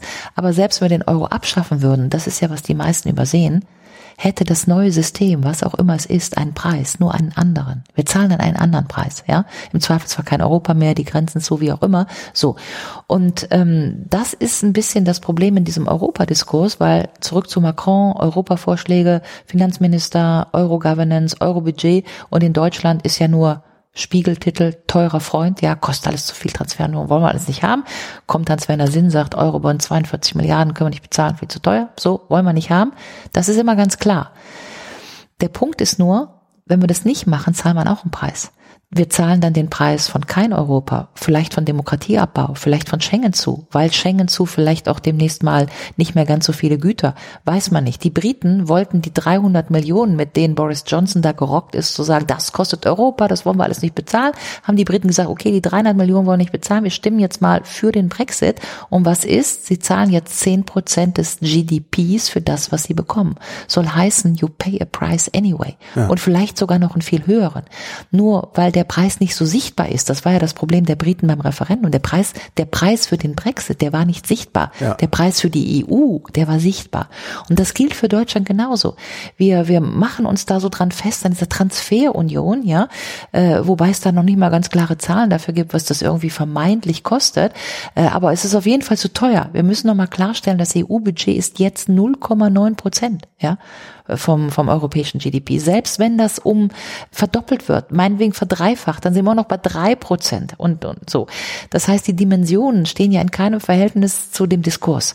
Wir reden de facto über ungefähr 140 Milliarden, von denen Deutschland ungefähr ein Viertel bezahlt. Das ist auf gut Deutsch kein Geld. Ja, für das alles, was Europa leisten soll, Frieden, Stabilität, Wohlstand und so weiter, ist kein Geld. Aber immer zu viel. Ja, und ähm, ich glaube, das ist so ein bisschen das Problem. Was ist das eigentliche Problem? Das eigentliche Problem ist, dass dieser Diskurs immer von Volkswirten betrieben wird oder zumindest dominant betrieben wird. Und Volkswirte können ja eins nicht, die können zwischen Preis und Wert nicht unterscheiden ähm, die wissen nicht, dass alles, was wirklich einen Wert hat, per Definition priceless ist, nämlich unbezahlbar. Und weil es unbezahlbar ist, passt es nicht in eine Excel-Tabelle. Und weil es nicht in eine Excel-Tabelle passt, können Ökonomen damit nicht umgehen, weil es keinen Preis hat.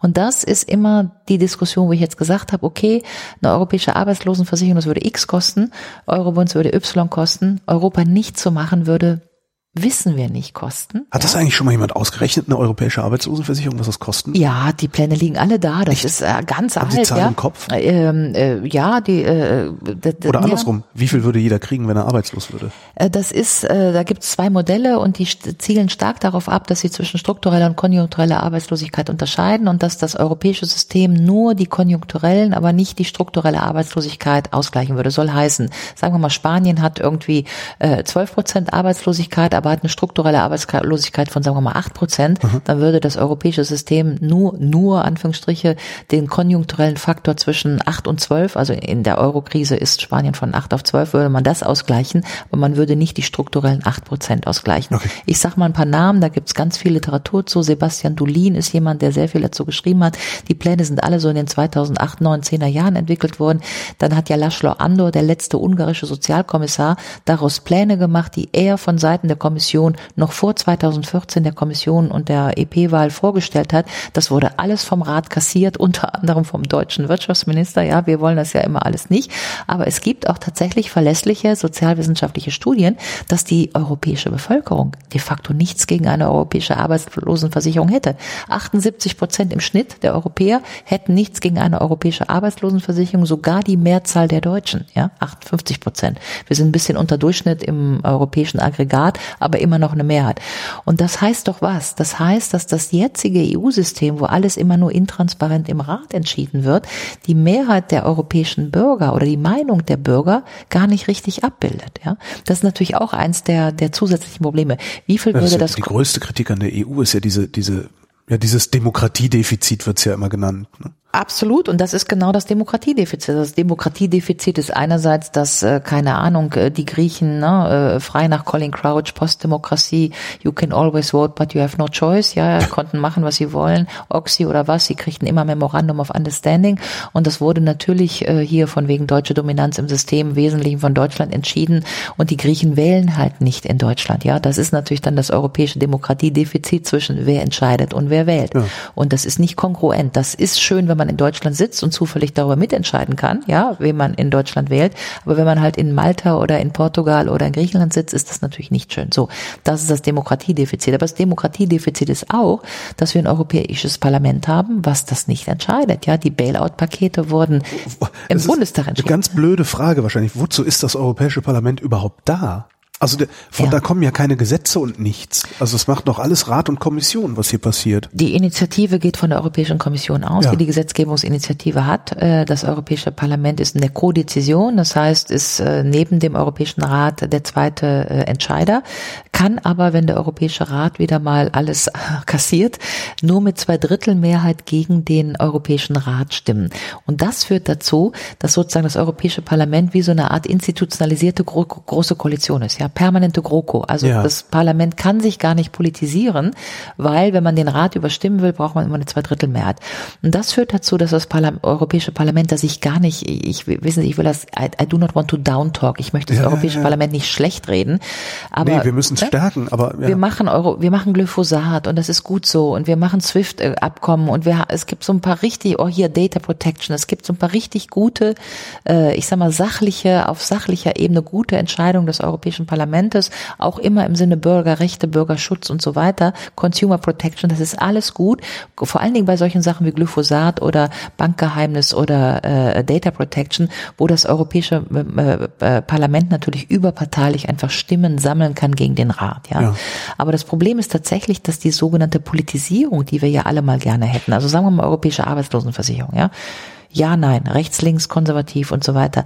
Das findet halt nicht statt. Weswegen, wenn wir sagen Glyphosat, dann freuen wir uns jetzt, Glyphosat, das Europäische Parlament hat was entschieden, aber wir wissen gar nicht, waren das jetzt die Rechten, die Grünen, die Linken? Wer, wer hat, das interessiert einen auch nicht, ja? Stimmt, Hauptsache ja. das Parlament hat jetzt mal das SWIFT-Bankgeheimnis gegenüber USA, wunderbar, sind wir toll, aber hier in Deutschland ist trotzdem immer noch so, die SPD hat jetzt mal äh, äh, das Mindesteinkommen durchgesetzt, ja? Also wir haben, äh, sie machen sozusagen einen politischen Tag hinter, wer hat hier was gemacht, mhm. welche Rentenreform und so weiter. Und diesen politischen Tag machen sie im Europäischen Parlament nicht. Und deswegen haben wir praktisch keine politische Zuordbarkeit der Dinge, die da in Europa passieren. Und deswegen ist das halt alles nicht politisiert. Und deswegen gehen die Leute auch nicht zur Wahl. Und deswegen geht es um nichts. Es ist ja? zu abstrakt. Es ist zu abstrakt. Es geht jedenfalls nicht um Steuern, um Rente oder um Sozialversicherung. Um die drei Dinge geht es eben nicht. Und da wäre einfach mal die Stellschraube. Jetzt, ich sag mal, das, die sind ja auch wach da. Ja, jetzt hat ja Juncker immerhin schon mal in Göteborg da vor ein paar Wochen diesen Sozialgipfel gemacht, Sozialprotokoll. Also die haben schon kapiert, um es jetzt mal ganz plakativ zu sagen, l'Europe sera social ou ne sera pas. Europa wird sozial oder es wird nicht sein. Das war ja der Satz von Marine Le Pen. Marine Le Pen hat ja bei den Wahlen in Frankreich auf jedem Marktplatz gesagt, ähm, quand il y aura plus une nation qui s'occupera des pauvres. Wenn es die Nation nicht mehr gibt, wer kümmert sich um die Armen? Und da ist die Antwort. Entweder kümmert sich Europa um die Armen oder die Nationalisten kümmern sich um die Armen, wie ich eben gesagt habe, Kaczynski mit dem Kindergeld. Ja. So. Das heißt, die soziale Agenda ist die Agenda für Europa oder Europa wird in die Hände von den Nationalisten fallen, die sagen, pass mal auf, Europa kümmert sich nicht um dich, ich, Marine Le Pen, ich, Kaczynski, ich kümmere mich um dich und ich mache das, ja. Und da liegt die Stellschraube. Das, das heißt, letztendlich wäre äh, das äh, einfachste Mittel, was jetzt wahrscheinlich auch eine naive Idee ist, aber das einfachste Mittel gegen diesen diesen äh, erstarkenden Nationalismus überall in Europa wäre äh, tatsächlich, dass die Europäische Union sagt, so wie man jetzt eine gemeinsame Sozialpolitik. Deswegen die Mehrheiten wären ja vorhanden. Die Mehrheiten wären auf Bürgerebene, davon bin ich voll fest überzeugt, vorhanden. Abgesehen davon, es gibt eine Studie, ne, die zitiere ich auch in meinem Buch von 2012, äh, Europa eigentlich Vaterland oder so, da wird ausgetestet, europäische Arbeitslosenversicherung, das ja. habe ich eben schon erzählt, ja, die Bürger sind dabei, äh, die nationalen Politiker eben nicht, ja, vor allen Dingen die konservativen nationalen Politiker nicht. Aber hier ist der Punkt. Peter Sloterdijk hat mal gesagt, es gibt sowas wie Wohlfahrtspatriotismus. Das ist so ein bisschen im Mittelalter dieses cuius regio eus religio, ja, ja. wer mich nährt, dessen Religion habe ich. Das waren ja so diese ganzen Religionskriege, äh, Heinrich Vierte und so. Ne? Also wer mich nährt, also man musste ja immer, die Bevölkerung musste immer die Religion des Königs haben. Ja. ja? So. Und ähm, wir haben sozusagen die moderne Variante davon ist Sloterdijks Wohlfahrtspatriotismus nach dem Motto, wer mich nährt, den wähle ich auch. Ja? Wenn jetzt Europa nicht nährt, dann wähle ich Europa einfach ab, ja. In dem Moment, wo sich Europa kümmern würde, im Sinne des Kümmerns, deswegen habe ich auch den Begriff Republik gewählt, ja, Res Publica. Die Republik kümmert sich. Es gibt ein Bild von Henri Dumier, so ein französischer Maler, hängt im Louvre 1848. Da sitzt die Republik, die sitzt auf dem Stuhl und die hat an jeder Brust, hat einen Bürger. Die Republik säugt. Die Republik ist unveräußerlich. Die Republik kümmert sich, ja. Im Begriff der Republik liegt das Kümmern um den Bürger, liegt die Verantwortung der Bürger. So was ganz anderes. Ein Binnenmarkt kann man sich nicht drin verlieben, ja. Der Binnenmarkt muss sich auch nicht kümmern. Der Binnenmarkt ist ein Binnenmarkt, ja. Äh, Angebot, Nachfrage, ja. so.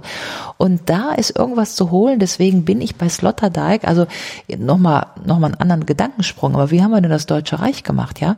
Also erstmal Hambacher Fest, Paulskirche, äh, äh, Norddeutscher Bund, gleiche allgemeine äh, direkte Wahl, natürlich noch nicht für die Frauen, aber immerhin, ja. Aber äh, leider auch Krieg, deutsch-französischer Krieg, aber obendrauf, damit es zum Halten kommt dieses Reich, ja? Bismarck, allgemeine Sozialversicherung, ja? Also wenn Sie das ein bisschen plakativ formulieren, hat Bismarck das Reich gekauft mit der allgemeinen ja. deutschen Sozialversicherung. So, wenn Sie zurückgehen in die historischen Argumente oder Dokumente, dann werden Sie feststellen, dass auch damals in den 1890er Jahren, ja, da waren die die die Pfälzer, die die die Hessen, die da in Hamburg, ja, die die haben Halodrian geschrieben. Es kann doch nicht sein, die ganzen die gleiche äh, äh Krankenkasse für alle deutschen Bürger ist doch Wahnsinn, kann nie funktionieren. Heute umgekehrt würde ja niemand mehr auf die Idee kommen zu sagen, oh, die Saarländer da ist nicht ganz so reich, die müssen ein bisschen weniger und die in Anklam auch, ja. Heute haben wir das Gesetz, dass wir als deutsche Bürger gleich sind vor dem Recht und deswegen natürlich eine deutsche Sozialversicherung haben, ja. Und insofern glaube ich tatsächlich, dass in dieser Begrifflichkeit der europäischen Sozialversicherung was zu holen ist. Und nochmal zurück, ich glaube, wir waren da schon mal in dem Gespräch wenn ich immer sage, ein Markt, eine Währung, eine Demokratie, dann wäre sozusagen äh, die politische äh, Hinwendung dahin, wäre zu sagen, ein Euro, eine IBAN-Nummer, die haben wir auch geschafft, ja, eine europäische Sozialversicherungsnummer. Die machen wir jetzt, können wir ja sagen. Können wir sagen, wir wollen das jetzt, wir machen Maastricht 2, Maastricht 1 war für den Euro und die Währung, Maastricht 2 ist für die Bürger und für die Demokratie und wir machen den gleichen rechtlichen Konvergenzprozess, den wir für die Währung gemacht haben, machen wir jetzt für die europäische Sozialversicherungsnummer, nehmen wir uns 25 Jahre Zeit für, dass wir das so stufenweise machen, dass es niemand überfordert, damit wir Konvergenz ins System bekommen, aber wir machen genauso eine Stichtagsregelung für die europäische Demokratie, wie wir eine Stichtagsregelung Regelung gemacht haben für die europäische Währung. Jetzt sitzen wir ein halbes Jahrhundert nach Monet hier und reden genau über die Dinge, die der damals schon gedacht hat. Warum haben wir es noch nicht mal innerhalb dieses halben Jahrhunderts auf die Reihe gekriegt? Ja, und nicht nur Jean Monnet, Walter Hallstein, Leopold Kohr, Denis de Rougemont, Marc, äh, äh, äh, Marc Alexandre, Albert Camus, waren ja alle da, ja. Also ich meine, Warum haben wir es nicht auf die Reihe bekommen? Na gut, ähm, ich sag mal, warum haben es die, die da aus der unmittelbaren Nachkriegserfahrung rausgekommen sind, nicht auf die Reihe bekommen? Ich glaube, das hängt viel damit zusammen, dass es damals sehr schnell gehen musste. Ja, also nur um das nochmal zu sagen. Aber wenn ich sage Europäische Republik und die Republik beruht auf dem Gedanken, dass wir als europäische Bürger gleich sein müssen für dem Recht, dann ist das in der Tat nicht neu. Ja, das haben die, die, die Antifaschisten der 1940er Jahre ganz genauso gedacht. Die wollten den Bürger als Souverän eines neuen Europas konstituieren und zwar jenseits von Nationen. So. Das hat dann alles, ist im Grunde gescheitert an diesem Ost-West-Konflikt. Sowjetunion, Amerika, 46, 47 war die historische Situation, ich sag mal, ne, das Fenster, was der Weltgeist da aufgemacht hatte, mhm. das war einfach offen, ja. Und äh, eine Zeit lang war ja nicht klar, Morgentauplan, Euro, Deutschland agrarisch, wie auch immer. Und irgendwann muss es dann schnell gehen, weil natürlich die Sowjetunion vorgerückt ist, kalter Vorhang, eiserner Vorhang und so weiter.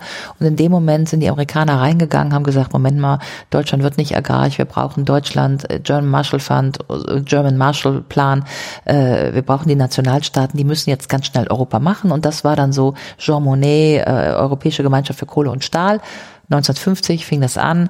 1954 scheitert die Europäische Verteidigungsgemeinschaft, ist immer, ne, Verteidigung ist das Allerpolitischste. Dann römische Verträge sozusagen als Ersatz für die Verteidigungsgemeinschaft 1957, der Binnenmarkt. Wenn wir mit der Verteidigung nicht gleich hinkommen, dann fangen wir mal mit der mit dem mit dem Markt an, ja. Ah, okay. Und von da haben wir uns dann sozusagen hochgeangelt vom Markt zur Währung zum gemeinsamen das heißt, Parlament. Im Grunde haben wir einen Konstruktionsfehler und deswegen sitzen wir hier und diskutieren das. Wir haben einen Konstruktionsfehler beziehungsweise nein, wollen wir es mal positiv wenden. Ich will ja auch nicht, äh, ich will überhaupt wirklich niemandem den Eindruck geben, dass ich da irgendwie äh, die EU so downtalk oder so, hm. ja, sondern ich bin wirklich auf Completion. Ein Markt, eine Währung, eine Demokratie. Wir haben zwei Drittel im Topf. Wir sollten das letzte Drittel dazu tun. Und die historische Frage ist, tun wir das dazu oder verlieren wir die beiden anderen, ja?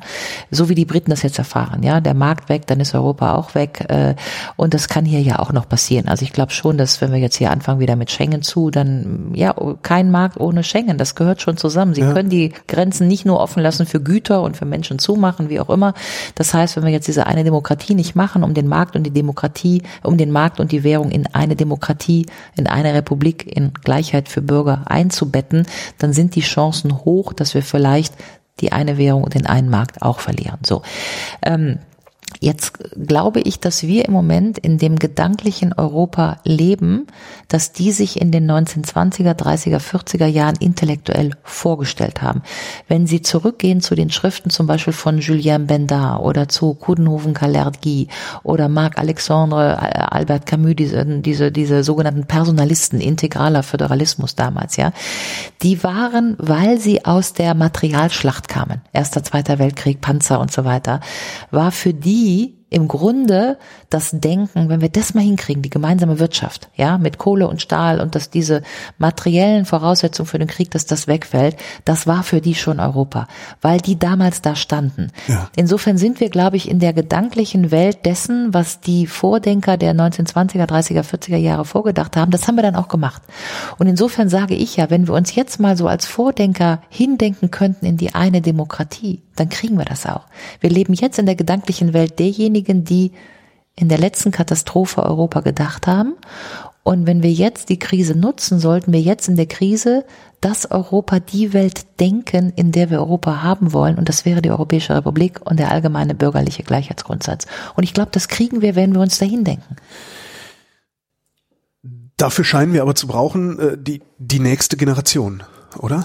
Also Sie sagten eben schon, wenn Sie auftreten, da sind sehr viele junge Leute, die, die kommen. Äh, was passiert eigentlich mit den Alten, die Ihnen eigentlich zuhören müssten, die ja hier eigentlich die, ja, die Macht haben? Ich würde es mal nochmal anders sagen. Also ich habe ganz wirklich sehr viele Vorträge, ja, eigentlich so drei, vier pro Woche und das ist tatsächlich sehr interessant. Äh, zum Beispiel Heidelberg war ich letztens. Machen Sie sonst noch was eigentlich? Im Moment mache ich nicht viel anderes als Europäische Republik. Ich, wisst ihr, ich sag mal, äh, ich mache das nicht, also es ist ja eine dialektische Bewegung, ich mache das schon alles freiwillig, aber ja. ich bediene schon eine Nachfrage, ja. Okay. Also äh, ich krieg 90 Einladungen im, in, im Monat, selbst wenn Sie davon 80 absagen, bleiben 10 übrig, das macht ungefähr drei pro Woche, so. Ähm, und ähm, also sehe ich ja das Desiderat. Also wenn es nicht ein gutes, äh, wenn es diese Nachfrage nicht gäbe, würde ich das Angebot nicht machen und umgekehrt, ja. Äh, ich mache so viel, weil die Nachfrage so groß ist, ja. Und das zeigt mir, dass es ein Desiderat gibt für ein neues, kreatives Nachdenken über Europa. Das Desiderat ist einfach da. Wer hat das Desiderat? Wenn ich äh, an so meine Publika denke, in, keine Ahnung, Hamburg, Köln oder in äh, Heidelberg, dann ist tatsächlich das Publikum von Alter her sehr gemischt und zwar über 60, unter 30. Interessanterweise fehlen eher die zwischen 30 und 60. Ja, entweder sind die zu busy, weil die gerade alle irgendwie Kinder plus Büro, Beruf, ja. Aber über 60 haben noch Kriegserfahrung und unter 30 wollen anderes Europa. Ja, und die beiden treffen sich irgendwo. Insofern ist es nicht irgendwie die Jugend und die Alten, sondern man muss das nochmal auffächern. Es ist schon ein Teil der älteren Bevölkerung und es ist ein Teil der Jugend. Und ich sage nochmal, es ist auch nur ein Teil der Jugend, muss man auch ganz klar haben. Alle Analysen von Jugenddaten sagen Ihnen, dass die nächste Generation in der Europafrage gespalten ist. Und deswegen habe ich eben nochmal so auf diese Kato, wer macht den anderen Diskurs. Was wir verstehen müssen ist, diejenigen, die ein anderes soziales, demokratisches Europa wollen und dafür werben, darunter ich, wir sind nicht alleine. Es gibt da noch andere, die werben für was ganz anderes. Und die erzählen, um es jetzt mal ein bisschen salopp zu sagen, dem Kevin in Anklam gerade wieder, ey, pass mal auf, du kriegst hier eine Fahne und vielleicht eine Knarre noch dazu. Äh, es geht wieder um Schutz, um Sicherheit, um Nation und so weiter. Ja, also andere machen einen anderen Diskurs und den kann man auch messen. Also das Buch von Jascha Mank ist auf dem Markt, die autoritäre Versuchung. Sie können heute messen, dass in der Altersgruppe von 18 bis 25 vor allen Dingen der männliche Teil der Bevölkerung sehr versucht ist von autoritärer Versuchung. Es gibt ähm, Zahlen variieren ein bisschen, ja, aber bis zu 40 Prozent der Jugendlichen dieser Altersgruppe sind nicht mehr überzeugt, dass Demokratie die beste Staatsform ist. Die haben einfach eine soziale Krise erlebt, die wollen was anderes, ja. Die Demokratie hat ihnen den sozialen Aufstieg nicht gegeben und weil sie ihnen den sozialen Aufstieg nicht gegeben hat, sagen die halt, Demokratie ist scheiße, aber Fahne ist gut. Die kriegen zum Trost eine nationale Fahne, in die sie sich wickeln können, weil die Demokratie ihr Versprechen nicht gehalten hat, ja. Die sind auch da und die sind auch Jugend. Ich war in Budapest, ist. Ich habe mit vier Leuten von der Jobbik-Juden gesprochen. Die haben Pomade im Haar, die sind 20 Jahre jung und die sagen mir nur noch, dein Europa wollen wir nicht, ja. Und die haben Fascho-Rock und Heavy Metal, da waren wir eben schon, wie auch immer. Also ich will nur sagen, die Jugend gibt es nicht, auch in Frankreich, ja. Machen wir uns nichts vor. Marine Le Pen, der Front National, hat in der Altersgruppe 18 bis 25 acht Prozent mehr als im Durchschnitt der Franzosen. Das heißt, ein Drittel der nächsten Generation französischer Jugendlicher ist wieder auf Renationalisierungskurs. Und Renationalisierungskurs heißt Sicherheit, Fahne, heißt auch Gender, ne? Dieser ganze Abtreibungsdebatte und so, das ist sozusagen die. Das ist also, eigentlich anti-emanzipatorisch. Anti-emanzipatorisch soll heißen, die Nation und die Frau in den Herd, das kommt auch immer im Huckepack und das sind äh, so und das und das wird bedient. Ja, da ist auch eine Angebot-Nachfrage, soll heißen, da gibt's einfach einen großen Teil an unzufriedenen Jugendlichen, die tatsächlich von der EU so wie sie ist, weil die EU so wie sie ist sich um diese Menschen meistens auf dem Land auch nicht gekümmert hat, ja, die zu Recht sagen, ich habe von diesem liberalen Progressiven keine Ahnung, was Europa diese dieser EU nie was mitbekommen. Warum soll ich dafür sein? Und das Ganze dann äh, kognitiv zu erfassen, das das, das ist und ja, dass das sozusagen indirekt, dass sie trotzdem was davon hatten und dass genau, das Land das ist, das ist so, ein, ein wahnsinniger Aufwand auch. Also ja, den, den, den will mein Gehirn ja gar nicht treiben. Und es ist auch kompliziert und es ist dann wirklich kompliziert nachzuweisen nach dem Motto, du, du hast zwar auf dem Land von der EU nicht viel mitbekommen, aber die EU ist trotzdem gut für dich, weil sonst ging es meinetwegen Polen oder Frankreich trotzdem nicht ganz so gut und so weiter. Das ist halt wirklich sehr schwer. Ja. Kann man jetzt für die UKIP-Leute auch machen. Ne? Also die, die da im Nordengland äh, am höchsten für UKIP und Brexit gestimmt haben, sind diejenigen, die, das sagen ja alle Zahlen, äh, am meisten vom Binnenmarkt indirekt profitiert haben. Ja, äh, Das hat dem einzelnen Menschen de facto nicht geholfen.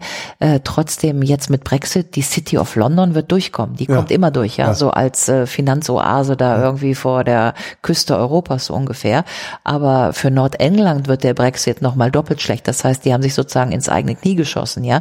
Aber das sind natürlich tatsächlich komplexe Zusammenhänge. Und wir wissen ja auch heute aus der Forschung, dass diese Zusammenhänge im Grunde ignoriert werden, vielleicht weil sie kompliziert sind. Denn im Grunde ist die Antwort dann immer, ist mir egal. Ja, Hauptsache meine Identität und Hauptsache meine Fahne. Das heißt, die Fahne wird zum Substitut für ähm, reale wirtschaftliche unterschiedliche Emanzipationsinteressen. Und das muss man, glaube ich, ganz nüchtern sehen. Wissen Sie, ich, ich will das wirklich ganz nüchtern bewerten, aber zu sagen, ähm, die Jugend ist jetzt für Europa, das ist einfach zu kurz. Und wenn ich jetzt sage, äh, ja, ich habe Erfolg bei der Jugend, dann ist das präzisere, ich habe einen ziemlich großen Erfolg bei einem Teil der Jugend.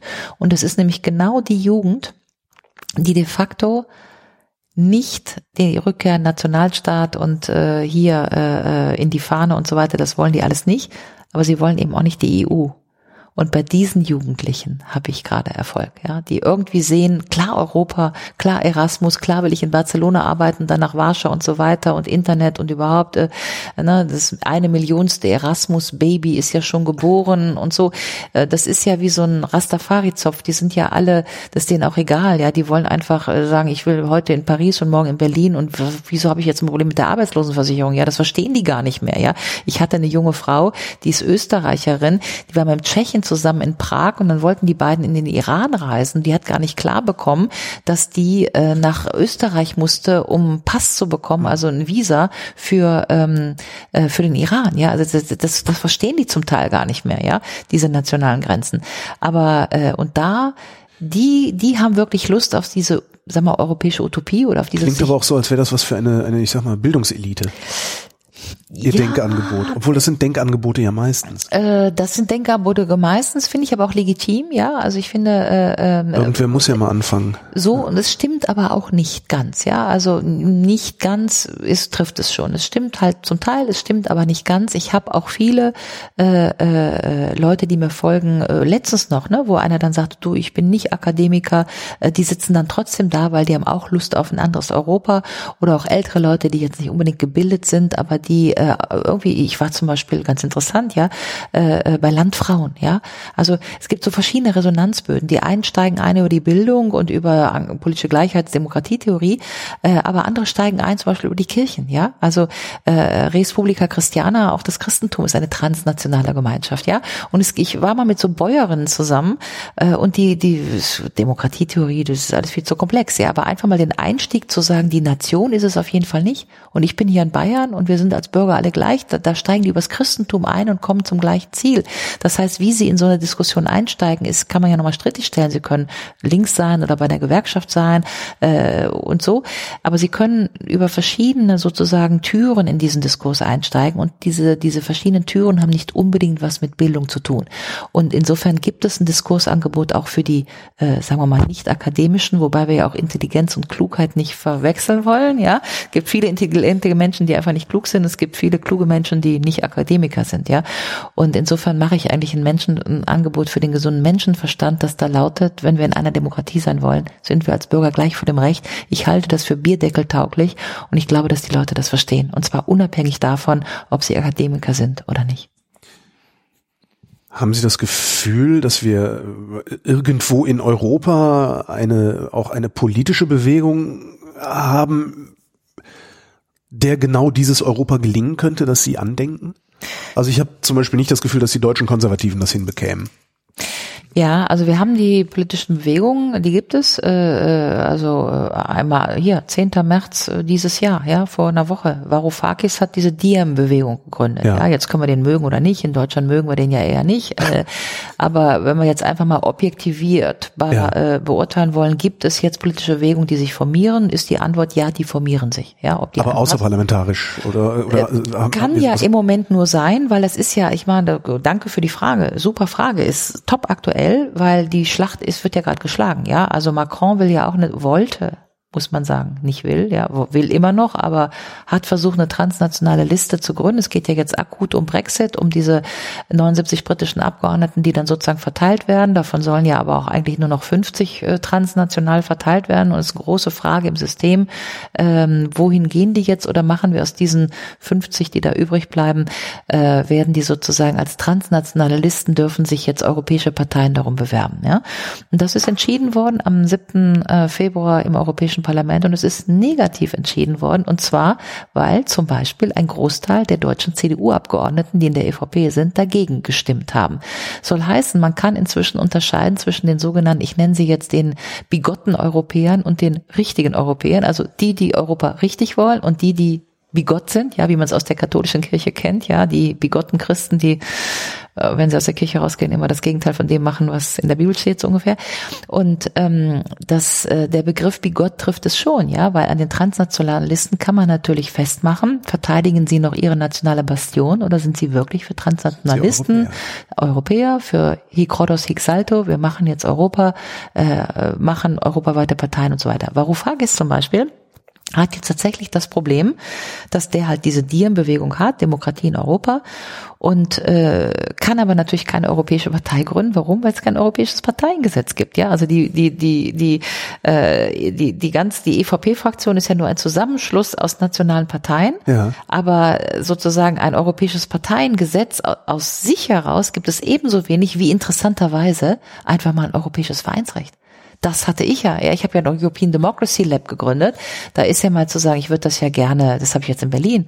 Aber wenn ich jetzt das Democracy Lab auch in Italien und in Polen und in Frankreich haben möchte, dann muss ich in Frankreich sagen Loi 901 und in Großbritannien Charity. Ich habe ja nicht mal ein europäisches Vereinsrecht. Da fängt es ja schon an.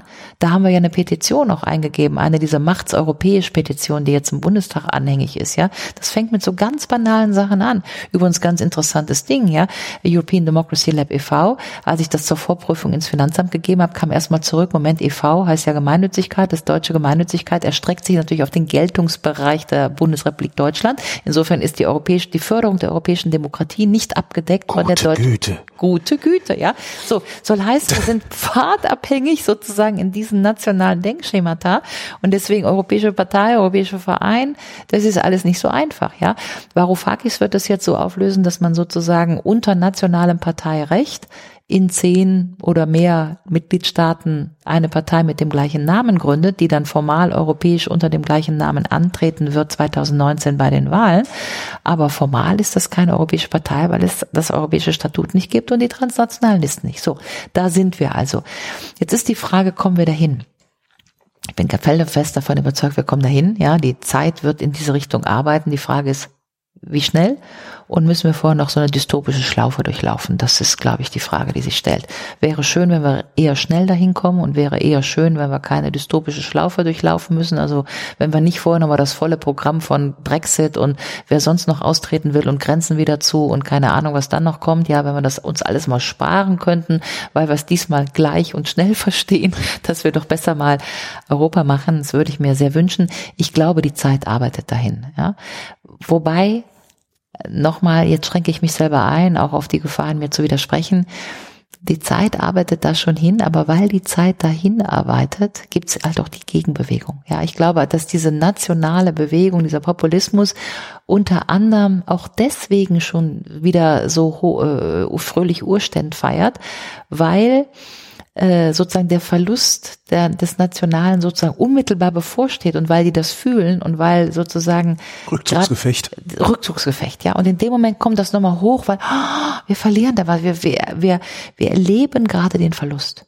Und das Erlebnis des Verlustes, da ist der Nationalismus vielleicht auch die Aus, der Ausdruck der Trauer.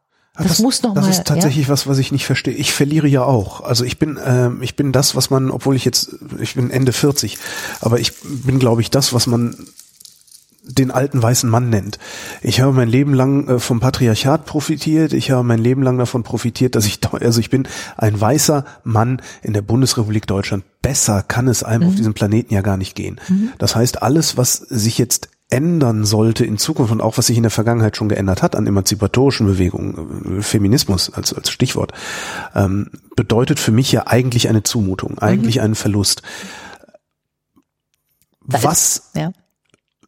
schützt mich davor, nicht auch in diesen, ja ich sag mal, Nationalchauvinismus zu verfallen? Aber deswegen passiert ja. Aber das, äh, ich meine, da würde ich einfach mal sagen, wenn Sie einfach mal angucken, wer sind die Diskurstreiber in Deutschland, das sind natürlich Männer, das sind Ökonomen.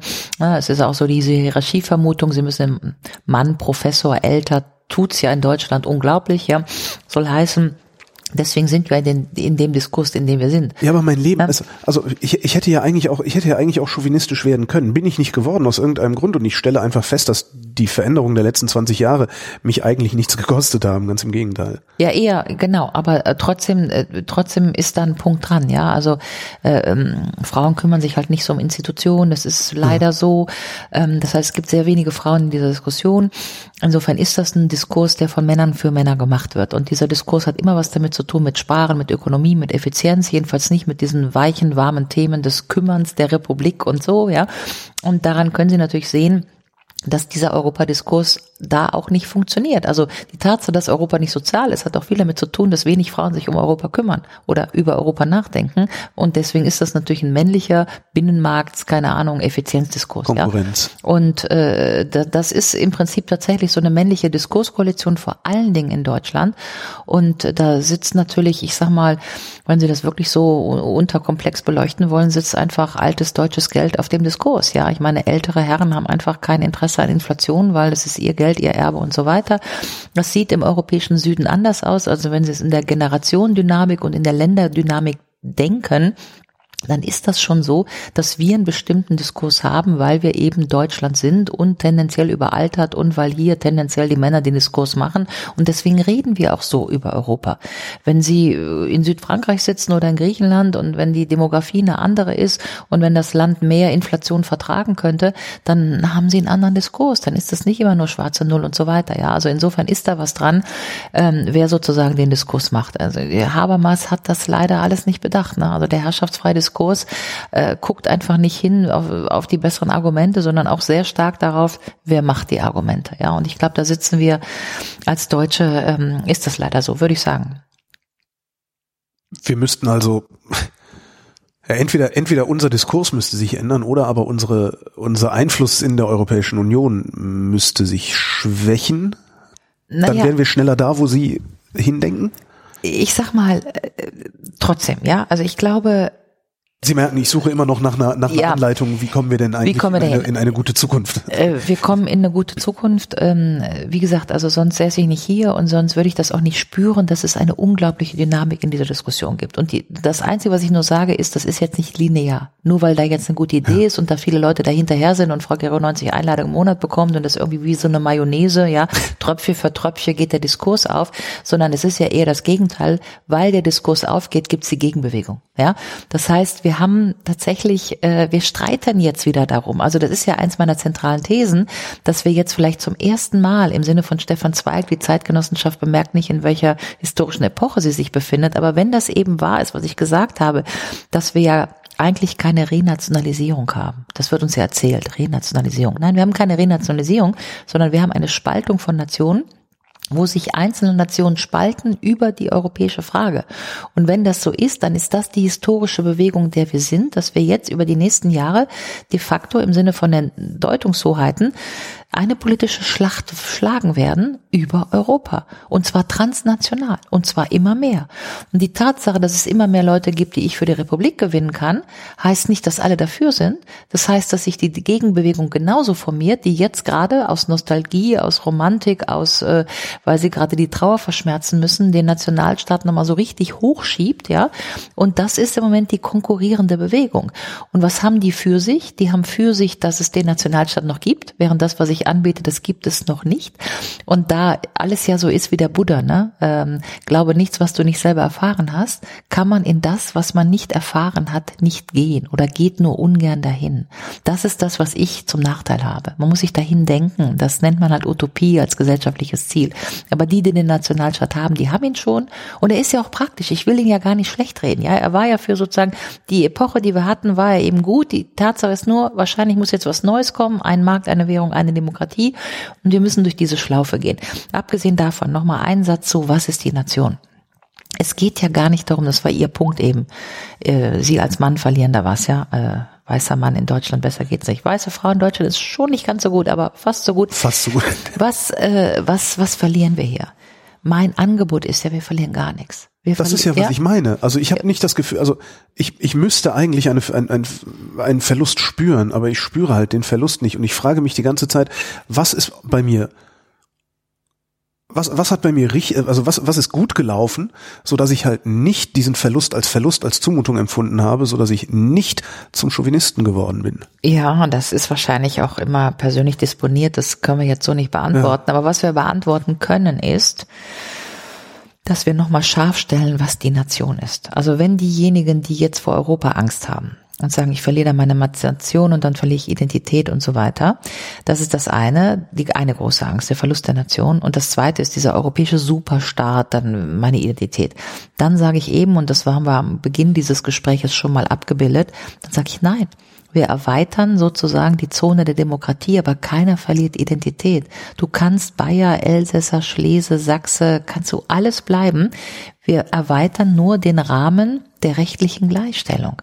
Das hat ja nichts mit Zentralismus zu tun. Keiner würde behaupten, dass die Bundesrepublik Deutschland ein zentralistischer Staat ist. Trotzdem sind die Bürger von Rheinland-Pfalz nach Rügen, nach Hessen sind wir gleich, ja. Und ähm, das könnte man ja auch in Europa, also vielleicht mal mit der Eurozone anfangen und dann in der ganzen EU könnte man ja mit der äh, mit Europa so machen und keiner würde Identität verlieren. Soll heißen, es wird immer Rechtsgleichheit mit Zentralismus verwechselt und das ist es ja gar nicht. Wir brauchen keinen Zentralismus, um Rechtsgleichheit zu haben. Wir können, wenn das der Satz ist von Europa, äh, Einheit in Vielfalt, dann ist die Einheit immer die normative, die rechtliche und die Vielfalt ist die kulturelle, die regionale, die identitäre. Das heißt, ich kann den Sachsen, kann ich sagen, hey, ihr könnt Sachsen bleiben, ihr werdet sogar wichtiger, ja, weil ich euch die Region zurückgebe und nationale Decke sozusagen aus dem System ziehe. Ähm, und deswegen ist ja mein Denkangebot, niemandem passiert was, jedenfalls nicht auf der, im, im Bereich der Identität. Die Identität kann bleiben. Das zweite ist, äh, dir geht es schlechter, nein, dir geht's besser, du wirst gleichgestellt im Recht, ja. Ähm, da ist natürlich in der Tat, das sehe ich ein, da muss man auch ehrlich sein. Äh, das ist natürlich bei den Deutschen kommt das immer gleich so rüber, ja, aber müssen wir die kriegen die Portugiesen, die kriegen genauso viel wie wir und so, ne, diese Primus inter pares, äh, ja, so. Wir müssen halt ein bisschen ja? was abgeben. So, und dann ist trotzdem, das ist das Argument, wo man einfach nur sagen muss, Demokratie und Animal Farm geht nicht. Da ist niemand gleicher als die anderen. Gleicher als gleich geht nicht, ja? Und wenn wir Deutsche Europa machen wollen mit Animal Farm, ja, dann geht das nicht. Animal Farm ist nicht in der Demokratie. Und das müssen wir verstehen. Und dann müssen wir noch verstehen, dass der Preis, den wir da bezahlen, den die anderen so fürchten, ja, nach dem Motto, äh, die Griechen und die Portugiesen, das ist alles nicht so unterschiedlich. Die Eurozone ist schon sehr kongruent in ihren wirtschaftlichen Basistaten. Also der Unterschied zwischen, ich sag mal, Ardèche, Andalusien und Brandenburg, der ist nicht so groß, ja. Die eigentlichen Unterschiede sind ja nicht zwischen Portugal und Deutschland, sondern die eigentlichen Unterschiede sind jetzt schon Stadt, Land und Zentrum, Peripherie. Soll heißen, Lyon ist wie Frankfurt, ist wie Mailand und Ardèche ist wie, keine Ahnung, äh, diese Mitte Italien, Umbrien und, und äh, Brandenburg. Brandenburg, ja, das hat mit nationalen Unterschieden nicht mehr so viel zu tun. Mailand ist genauso teuer wie München, ja. Mhm. Und wenn wir das mal verstehen würden, dann ist dieses wir Deutsche für alle bezahlen, das ist nicht das richtige Argument, sondern alle, die in den Ballungsräumen wären, zahlen sozusagen für die eher ruralen, nicht so prosperierenden Regionen. Das ist die Equation. Das hat aber mit wir Deutsche, die Portugiesen nicht so viel zu tun. Und äh, das zweite Argument wäre zu sagen, okay, ich sage keine Animal Farm und wahrscheinlich hat es doch irgendwo einen Preis unterm Strich. dann sage ich immer, und was ist, wenn wir diesen Preis nicht bezahlen? Welchen bezahlen wir dann? Zu sagen, wir bezahlen diesen Preis nicht für die allgemeine Gleichstellung, sprich die Stabilisierung der Demokratie in Europa, um die es ja letztlich geht, heißt, wir kriegen diese europäische Demokratie nicht. Und das heißt, der Spruch von Frau Merkel ist falsch. Scheitert der Euro, scheitert Europa, hat Frau Merkel gesagt. Ich sage, bleibt der Euro wie er ist, scheitert die europäische Demokratie. Soll heißen, wenn wir den Preis für die Demokratie nicht bezahlen, dann scheitert sie.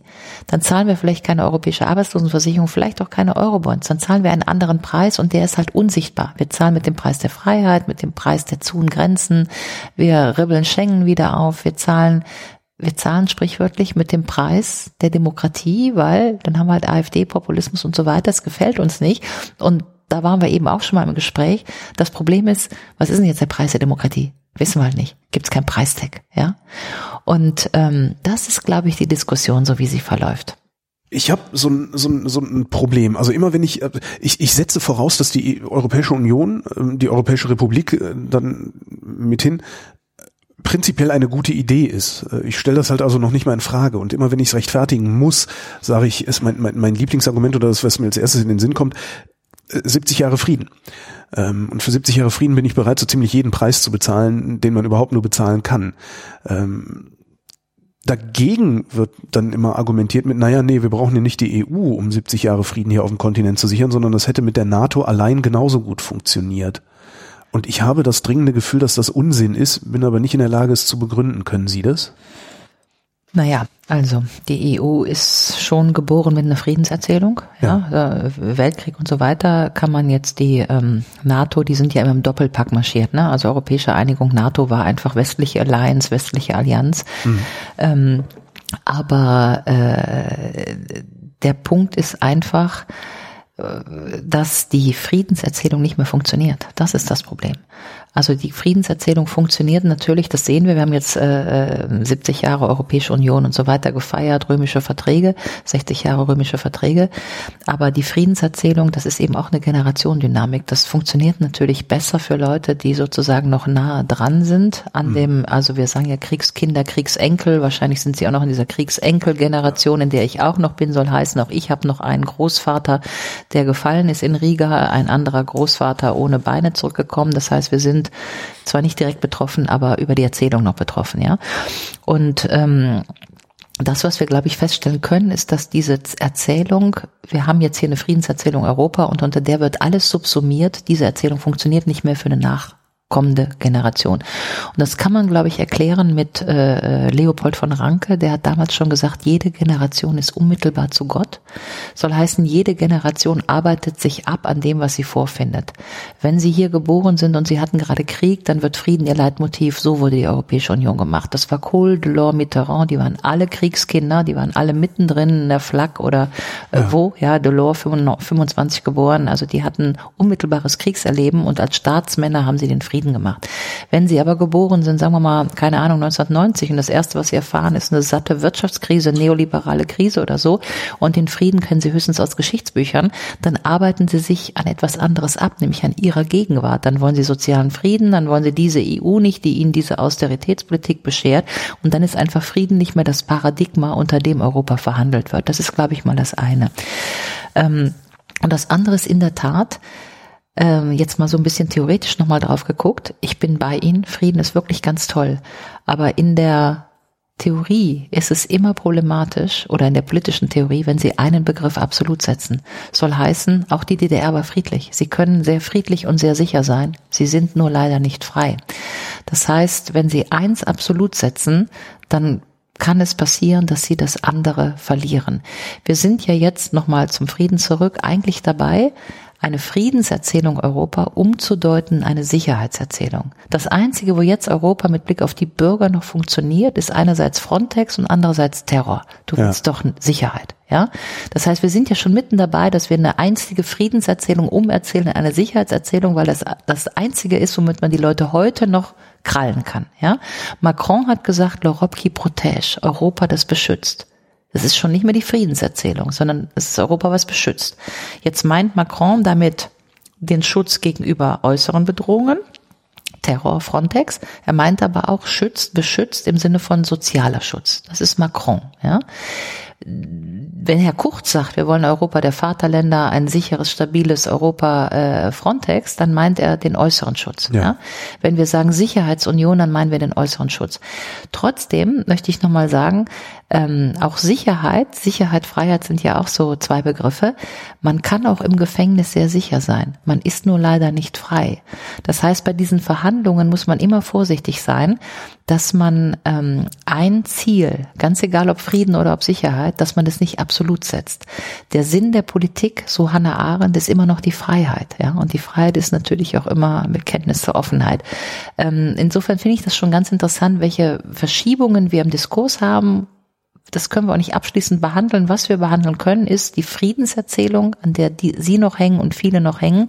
Die ist durch. Damit kann man ja. heute keinen mehr hinterm Ofen hervorholen, weil das ist insofern verfrühstückt, weil äh, es weil droht sie, ja kein Krieg. weil mehr. es kein Krieg droht, ja. Und es gibt sowieso auch aus der Traumata-Forschung, äh, das wissen wir auch ja hier von Buddenbrocks, ne? Die einen bauen das Vermögen auf, die anderen genießen es, die dritten verspielen es, sozusagen, was sie nicht erfahren haben, damit können sie nicht umgehen. Ja. Und insofern ist tatsächlich, das ist eine, eine ganz berechtigte Frage, ist, kann man eigentlich, das ist ja jetzt unser Stress, können wir Holocaust, können wir das vererben? Dieses nie wieder. Kann das vererbt werden? Wir machen Museen, wir machen Stelen, wir machen Auschwitz-Besuche, aber wir sehen trotzdem, dass die Erinnerungskultur, das ist ja der Kampf der anderen, ja, nennen wir sie jetzt mal die anderen, die Erinnerungskultur wird gerade angetastet. Ja. Ja, Björn Höcke und so Ja. weiter. Das heißt, wir sehen auch in unserem Bemühen dieses nie wieder Erinnerungskultur, dass da, dass das gerade angefressen wird, ja. Und es ist tatsächlich die Frage, können Sie Erfahrungen vererben? Kann man Kriegserfahrung vererben? Und zwar in diesem Fall an eine vierte Generation. Es geht wirklich jetzt um die vierte Generation. Und die Traumata-Forschung sagt tatsächlich, es geht immer über drei Generationen, dann kommt was Neues. Und es würde dafür sprechen, dass wir jetzt in einer Phase sind, wo diese Friedenserzählung nicht mehr vererbt werden kann, wo einige sagen, okay, dann machen wir eine Sicherheitserzählung draus. Und das ist die Frage, hm, wohin treibt uns das denn? Jedenfalls die nicht- Unfreiheit. In die Unfreiheit, ja. Und die Dritten sagen, naja, mal gucken, ich habe hier keine Kriegserfahrung, ich kann mal wieder ein bisschen auf Nationalismus machen, ja. Äh, ich kann auch mal die Erinnerungskultur ankratzen. Und ähm, das ist, glaube ich, der Zustand, in dem wir sind. Und ähm, bräuchten also, ja, wir müssen uns ein neues äh, positives Narrativ überlegen. Mhm. Einen, einen, einen neuen Claim für die Europäische Union. Ein, ein, Ja, aber eigentlich ist ja mein Buch der Versuch des neuen Claims und Ja. der neue Claim heißt ja, wir waren schon mal da, ein Markt, eine Währung, eine Demokratie ist ja auch interessant. Ne? Wir hatten angefangen mit den Vereinigten Staaten von Europa, Europäische Republik, aber da liegt der Paradigmenwechsel. Euro, Vereinigte Staaten von Europa heißt, die Staaten machen da irgendeine Integration, Europäische Republik, wir machen Demokratie. Allein die Verschiebung von Integration zur Demokratie ist ja auffällig. In den letzten Jahren in der Eurokrise wurde nicht mehr über europäische Integration diskutiert. Es wurde über europäische Demokratie diskutiert und wenn ein Begriff immer wieder aufgepoppt ist, dann die europäischen Bürger. Auf einmal waren die Bürger da. Ja. Europa der Bürger, die Eliten, Bürger Europa und so weiter, Zivilgesellschaft und so, ja. Europa der Regionen Was auch immer. kam dann auch nochmal hoch. Ja. Aber nicht mehr Integration und nicht mehr die Staaten, ja. Und Ja. ich glaube, das ist eine Verschiebung und in letzter Konsequenz eine positive Verschiebung. Ähm, das Problem ist eher, dass wenn man jetzt mal drauf guckt, wer ist das historische Subjekt, das jetzt einerseits Narrative hervorbringt, aber andererseits dann dieses Europa auch macht. Ich bin ja es gibt nichts Gutes, außer man tut es, ja. Also diskutieren ist immer nur eine notwendige, aber keine hinreichende Bedingung. Deswegen bin ich auch immer so ein bisschen kritisch, ja. Also, wissen Sie, so viele Diskussionen über Europa wie heute, die hat es noch nie gegeben. Also, jede Stiftung jetzt, ich krieg ja, ich bin ja auf der anderen Seite der Equation, ich kriege diese ganzen Einladungen, ja. Zu jedem muss ich jetzt gehen, Europa, und auch noch Frau, jeder braucht eine Frau auf dem Panel, ja. Also Europa und Frau, das geht gerade wirklich echt wie Butter, ja. Gelddruckmaschine oder was? Nein, Das nicht. Ge nee, Geld, Geld kriegen sie eher nicht dafür, weil ähm, Sie eine Frau sind. das auch, die Honorar ist ein männlicher Markt, aber natürlich, weil es immer um so Themen von öffentlichem Interesse geht. Also ich sag mal, da mit Charme, da kann ich Eintritt für verlangen, ja. Aber äh, ja, da kann man viel Geld mitmachen, ja. Aber äh, äh, das, das allgemeine Interesse, dass wir über Europa diskutieren, da setzt man immer darüber voraus, dass ich das sozusagen im Wesentlichen umsonst mache und dann kriege ich natürlich Reisekostenerstattung und eine sogenannte Aufwandsentschädigung, ja, irgendwie keine Ahnung 300 Euro für einen Abend, aber der Abend ist ja nicht der Abend. Ich muss da hinreisen, ich muss zurückreisen, bin zwei Tage unterwegs, also eigentlich sind es 48 Stunden. Wenn ich das nach Stundensätzen abrechnen würde und meine letzten zwei Jahre nach Stundensätzen abgerechnet hätte, dann wäre ich jetzt tatsächlich echt gut unterwegs. Der Punkt ist, sie setzen das nicht nach Stundensätzen ab, weil es nur um Aufwandsentschädigung geht und weil es ja sozusagen ein Beitrag zu einer öffentlichen Diskussion ist, den man eben nicht irgendwie privatisieren kann. Ja. Ja. Was sie privatisieren können, ich war schon da, da mit Charme, aber was sie auch privatisieren können, das machen ja auch dann viele Ökonomen, die dann eben sagen, Moment mal, hier, äh, der Euro kracht, ich erkläre Ihnen die Eurokrise oder so. Ja, dafür kriegen sie auch viel Geld. Warum? Da ist ja ein persönliches Interesse dahinter von denen, die dafür bezahlen, nach dem Motto, oh, ich will mein Geld nicht verlieren, ich muss diesem Professor zuhören, damit er mir erklärt, ob ich jetzt irgendwie Gold kaufe oder Immobilien kaufe. Und die, die können natürlich auch dann, keine Ahnung, große Honorare verlangen, ja. Ja. Aber es hat ja dann kein aufklärerisches Interesse, ähm, sondern der Vortrag ist ja dann eher, wie bringst du dein Geld in, in Sicherheit? Das ist ja eher eine Dienstleistung, ja. Ich gebe dir mal ein paar Ratschläge, so Ratgeber-Vorträge, äh, während ich mache ja keine Ratgebervorträge, sondern ich versuche einen Diskurs zu machen und der ist tatsächlich im Sinne der Republik im Sinne der Res Publica ist der gemeinnützig. Ja, also Ja. gut. Ja. Ich beschwere mich gar nicht drüber. Ja, äh, äh, so. Nee, zwingt sie ja niemand. Äh, ja. Es zwingt mich auch niemand, auch nicht mit Ihnen hier auf dem Samstagnachmittag zu sitzen. Äh, ich äh, halte sehr viel von dem öffentlichen und von dem gemeinen Wohl, ja, dem Gemeinwohl der Republik. Res Publica heißt ja nur Gemeinwohl. Ich mache in jedem großen Vortrag, dass in dem Moment, wo wir angefangen haben, nur von Staat zu sprechen, nicht mehr von der Republik, dass die Republik da schon verloren ist. Was ist Republik anderes als im Grunde Gemeinwohlorientierung, ja? Also wenn wir steht ja noch im Grundgesetz. Wir haben ja noch im Grundgesetz stehen, dass eigentlich jedes Gesetz eine Gemeinwohlorientierung haben muss. Wenn wir das schon mal wieder berücksichtigen würden, wären wir schon woanders, auch äh, in, in Europa. Aber äh, gehen wir mal zurück zu, zu der Frage. Ich glaube, das Problem nicht nur, wenn man solche Vorträge macht, so ein Diskussionsangebot macht, ganz egal, ob man Geld verdient oder nicht, ist tatsächlich, also ob man privat Geld verdient oder nicht, ähm, ist, wer soll der ökonomische Treiber für Demokratie sein? Wenn wir, ich habe eben gesagt, als historisches Subjekt, Sie haben Ja. gesagt, wir brauchen Narrativ für Europa. Ja. Jetzt sage ich mal, das Narrativ biete ich an. Ich sage eine Demokratie. Ja. Ja, ein Markt, eine Währung, eine Demokratie. Jetzt ist die Frage, der eine Markt, da gab es ganz viele ökonomische Treiber für. Die ganzen europäischen Industrien wollten das, weil ein Markt ist gut. Kann man viel mit verdienen, ja. Eine Währung kann man auch dran verdienen. Die Banken hat dann einen großen ökonomischen Hab, Treiber. hab sogar ich als Privatmann Ja. was von kein Wechselkursrisiko. Wegfall von Transaktionskosten Genau, kann man sowas. lassen. An der einen Demokratie verdienen sie nichts.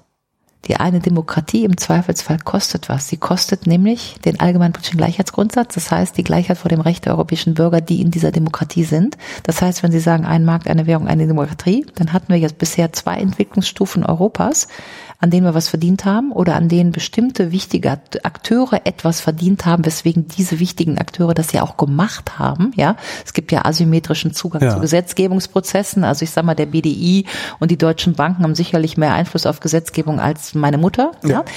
Und jetzt sind wir also, das haben wir jetzt in der Tasche, den einen Markt und die eine Währung. Und jetzt haben wir die eine Demokratie. Und da ist die Frage, was bringt die?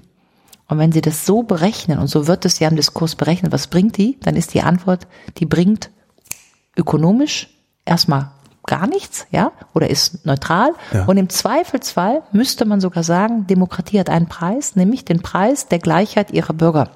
Habermas.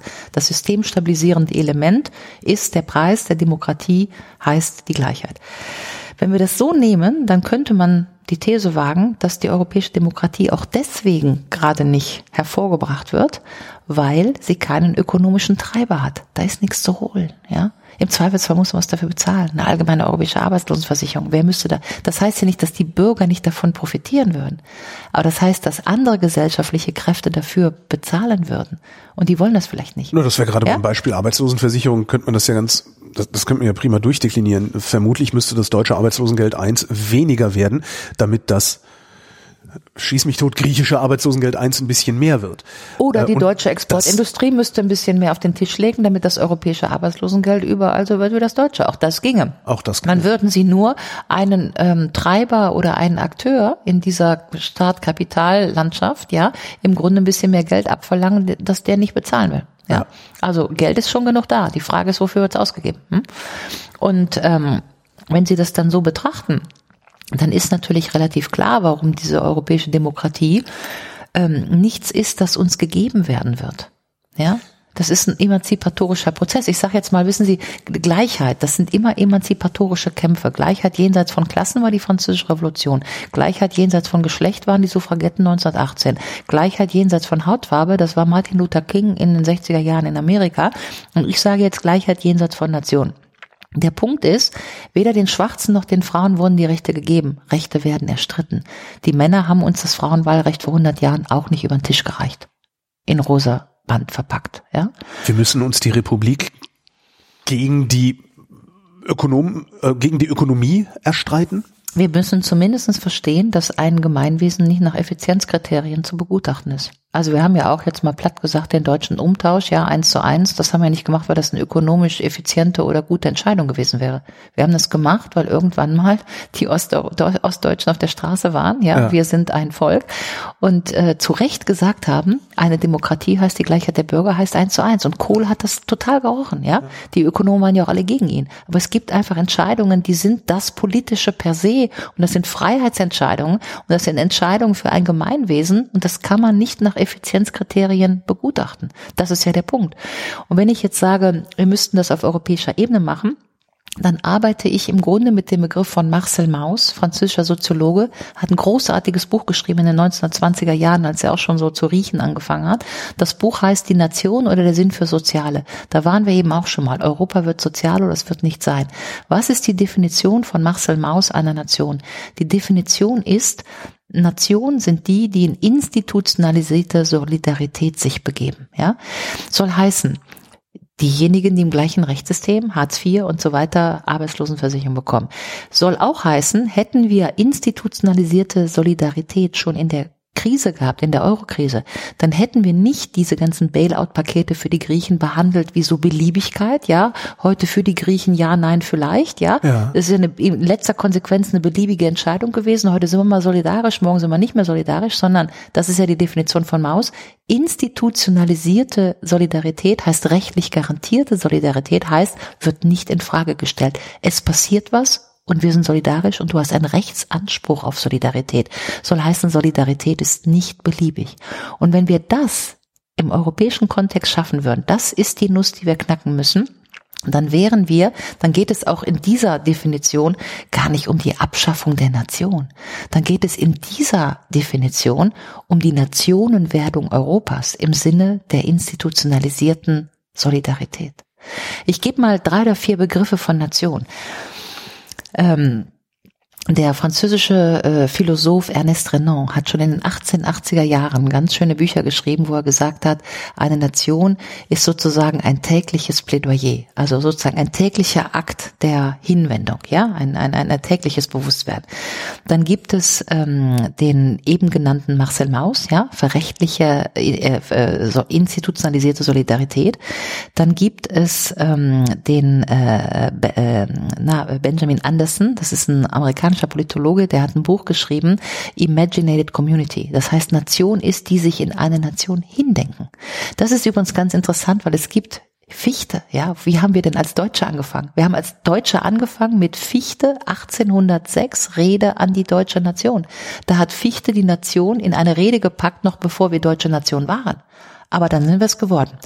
Und ich sage Ihnen, es gibt einen großartigen Text, von dem ich mir wünsche, dass der bald ins Deutsche übersetzt wird der ist von Julien Benda und das hat dieser großartige Julien Benda 1932 geschrieben. Discours à la Nation Européenne. Also da, als alles schon fast verloren war, schreibt Julien Benda ein Discours à la Nation Européenne, eine Rede an die europäische Nation in Anspielung auf Fichte zu Beginn des 19. Jahrhunderts. Und ich glaube, da liegen die Begrifflichkeiten von Nation, imaginierte Community, äh, tägliches Plädoyer, tägliches Plebiscit, das sind Nationenbegriffe, mit denen wir was anfangen können. Oder auch institutionalisierte Solidarität. Ich gebe an noch einen vierten äh, von Theodor Schieders, übrigens ein konservativer Historiker, der hat 1963 ähm, am 8. Mai in einer dieser Europareden schon gesagt, Nation ist in erster Linie Staatsbürgergemeinschaft und nicht äh, Ethnie, Kultur oder Identität.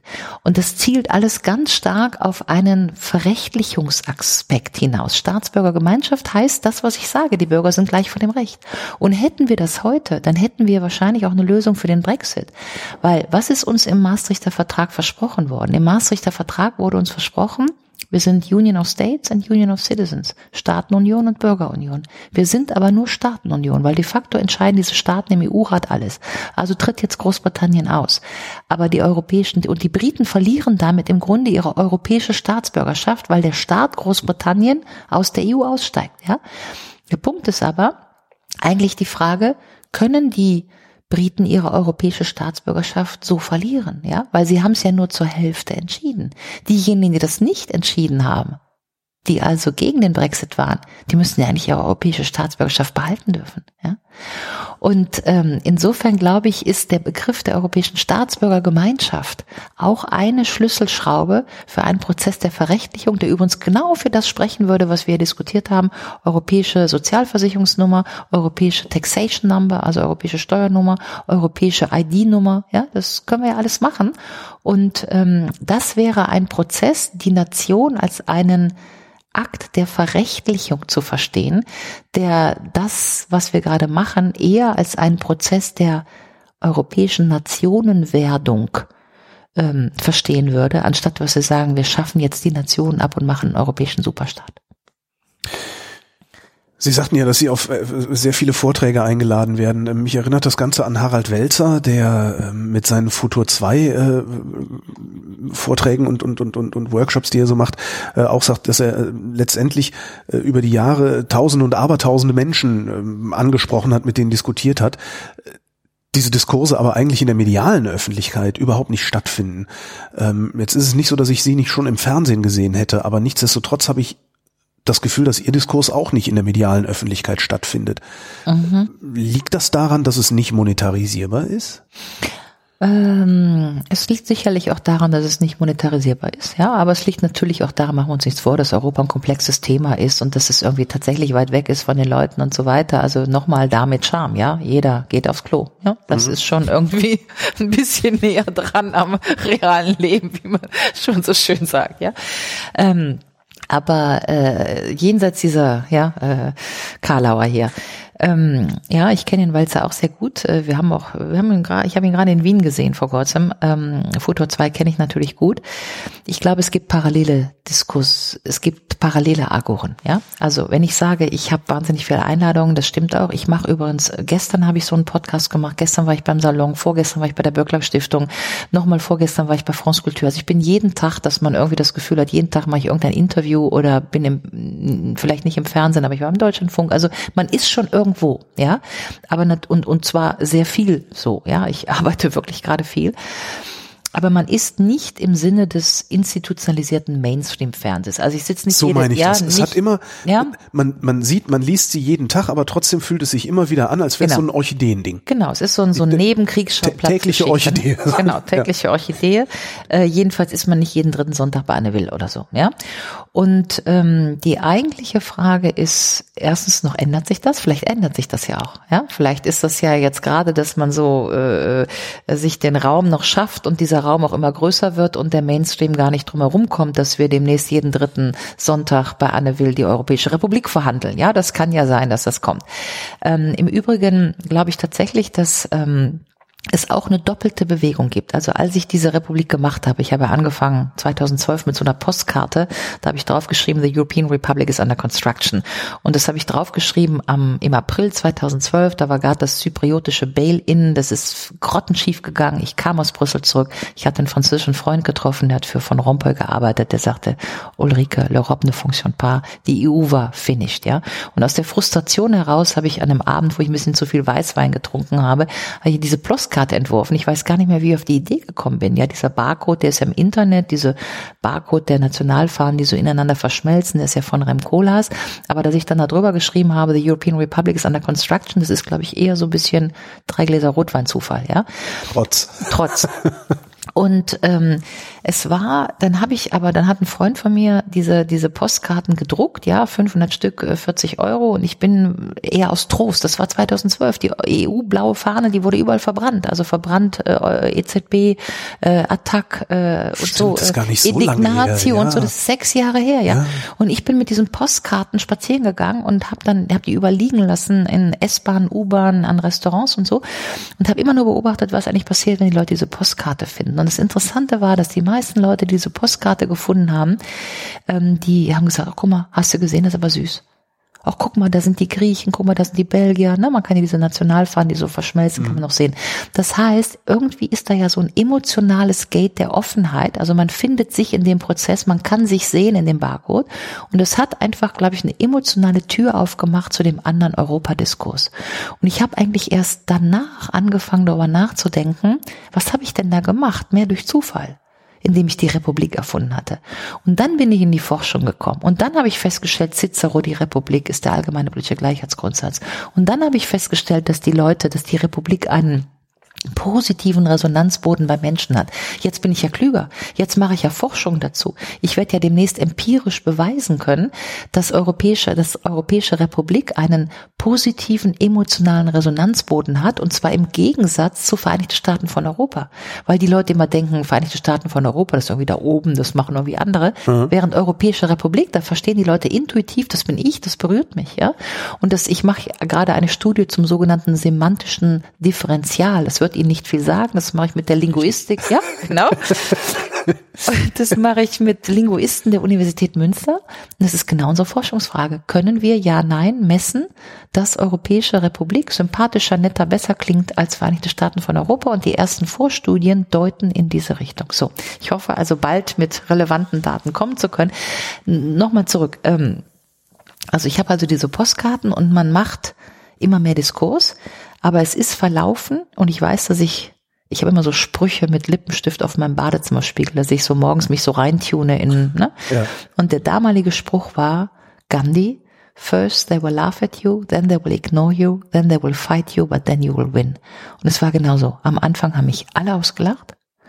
Noch mal ein bisschen später, als ich irgendwie einfach weitergemacht habe, und ich weiß eigentlich auch nicht warum, aber ich habe einfach weitergemacht, noch ein bisschen später wurde ich ignoriert. Das heißt, ich bin so aus verschiedenen so Verteilern rausgeflogen. Ne? Man, ich war ja, ich hatte ja einen Job, ich war ja immer eingeladen bei allen möglichen Stiftungen und es gibt ja so, ein, so eine Blase aus mhm. Veranstaltungen. Irgendwann kriegte ich nicht mehr so viele Einladungen oder auch so Abendessen bei Botschaftern oder so. Ich dachte, was ist denn los? Und so, ignore you, ja. Und dann wie es so heißt im Rheinland, ne, der liebe Gott macht keine Tür zu, ohne andere aufzumachen. Es gingen also ganz viele Türen zu. Aber es gingen andere Türen auf. Und für mich, die ich aus dem politischen Milieu komme, Think Tank, Denkfabriken, gingen auf einmal diese Türen zu, aber Türen von Theatern zum Beispiel gingen auf. Und ich ja. habe zum ersten Mal verstanden, was Kunst ist und was Kunst macht, nämlich dass Kunst einen utopischen Dial Diskurs tragen kann. Auf einmal saß ich im Theater Mannheim Matinee 11 Uhr oder im Theater Stuttgart oder auf der Art Biennale in Moskau, wie auch immer, ja. Und da im Theater, das ist ja eine tolle Agora, da sitzen Leute jeden Alters, jeder Klasse und so weiter, das ist eine gute Mischung von Personen, konnte ich auf einmal sehen, dass das so vom Theater an den Stammtisch und dahin und dahin und in die Kirchen und in die Gewerkschaften und zu den jungen Leuten, das war, ich weiß nicht, ob sie Mayonnaise selber machen, ne, man muss immer erst den Senf mit dem Ei und da muss man ganz langsam Tröpfchen für Tröpfchen dazu, ja. Und ich merkte auf einmal, dass diese Mayonnaise greift, ja, und dass die immer irgendwie größer wurde. Und dann zurück zu Gandhi, they ignore you. Ich war beyond laughing und beyond ignorance, they will fight you. Jetzt habe ich das Gefühl, dass ich mit dem Diskurs überall in, ich war, keine Ahnung, demnächst bin ich in Rom und diskutiere mit Barroso über die Europäische Republik in Florenz. Ich war bei, dem, bei der Europäischen Ombudsfrau ähm, Emily O'Reilly in Brüssel ich bin ganz oft in Brüssel, aber inzwischen auch in institutionalisierten Einladungen. Ich werde jetzt zum Beispiel die Eröffnungsveranstaltung der österreichischen Ratspräsidentschaft machen, ja, und werde also. Mir alles so, als hätte ich Glück, dass Sie überhaupt noch mit mir reden. Äh, haben Sie auch?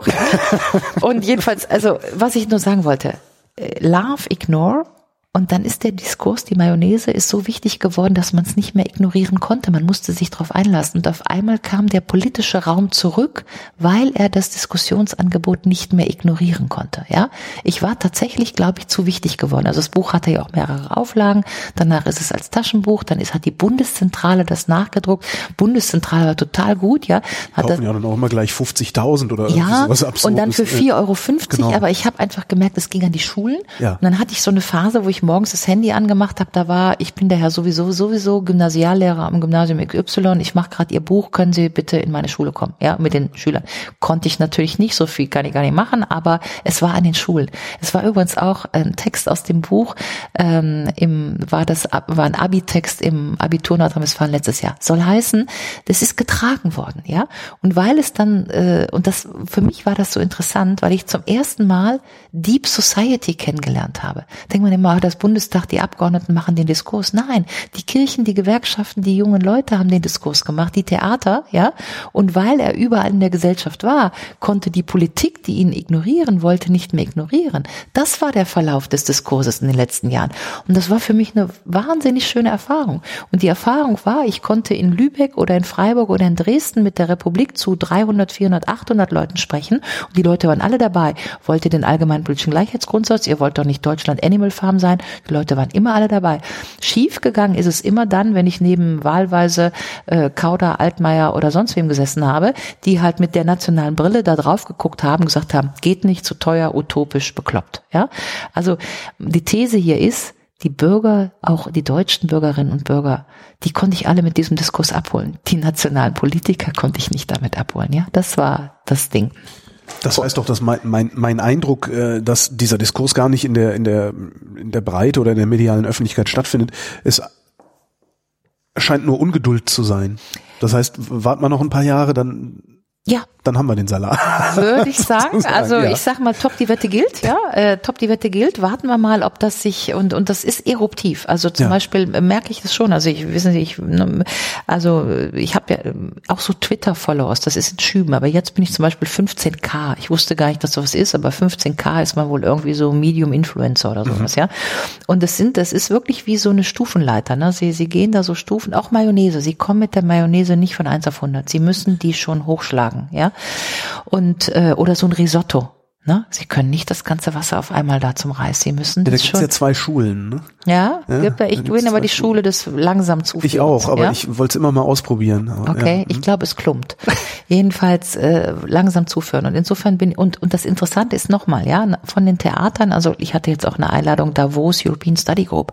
Also das sind schon dann auch Institutionen und äh, äh, wichtige Players, ja, Davos European Study Group. Und da ist der Diskurs inzwischen offensichtlich auch schon angekommen. Dann sind wir bei dem Fight von Gandhi. In dem Moment, wo er da angekommen ist, haben die anderen, nennen wir sie mal die anderen, inzwischen auch kapiert, dass ich hier ein Diskursangebot mache, was vielleicht gar nicht so dumm ist und was den meisten Bürgern noch gefällt. Und schwupp sind die Rechten da, ja, Ja. und räumen einem das Twitter-Account voll äh, leer.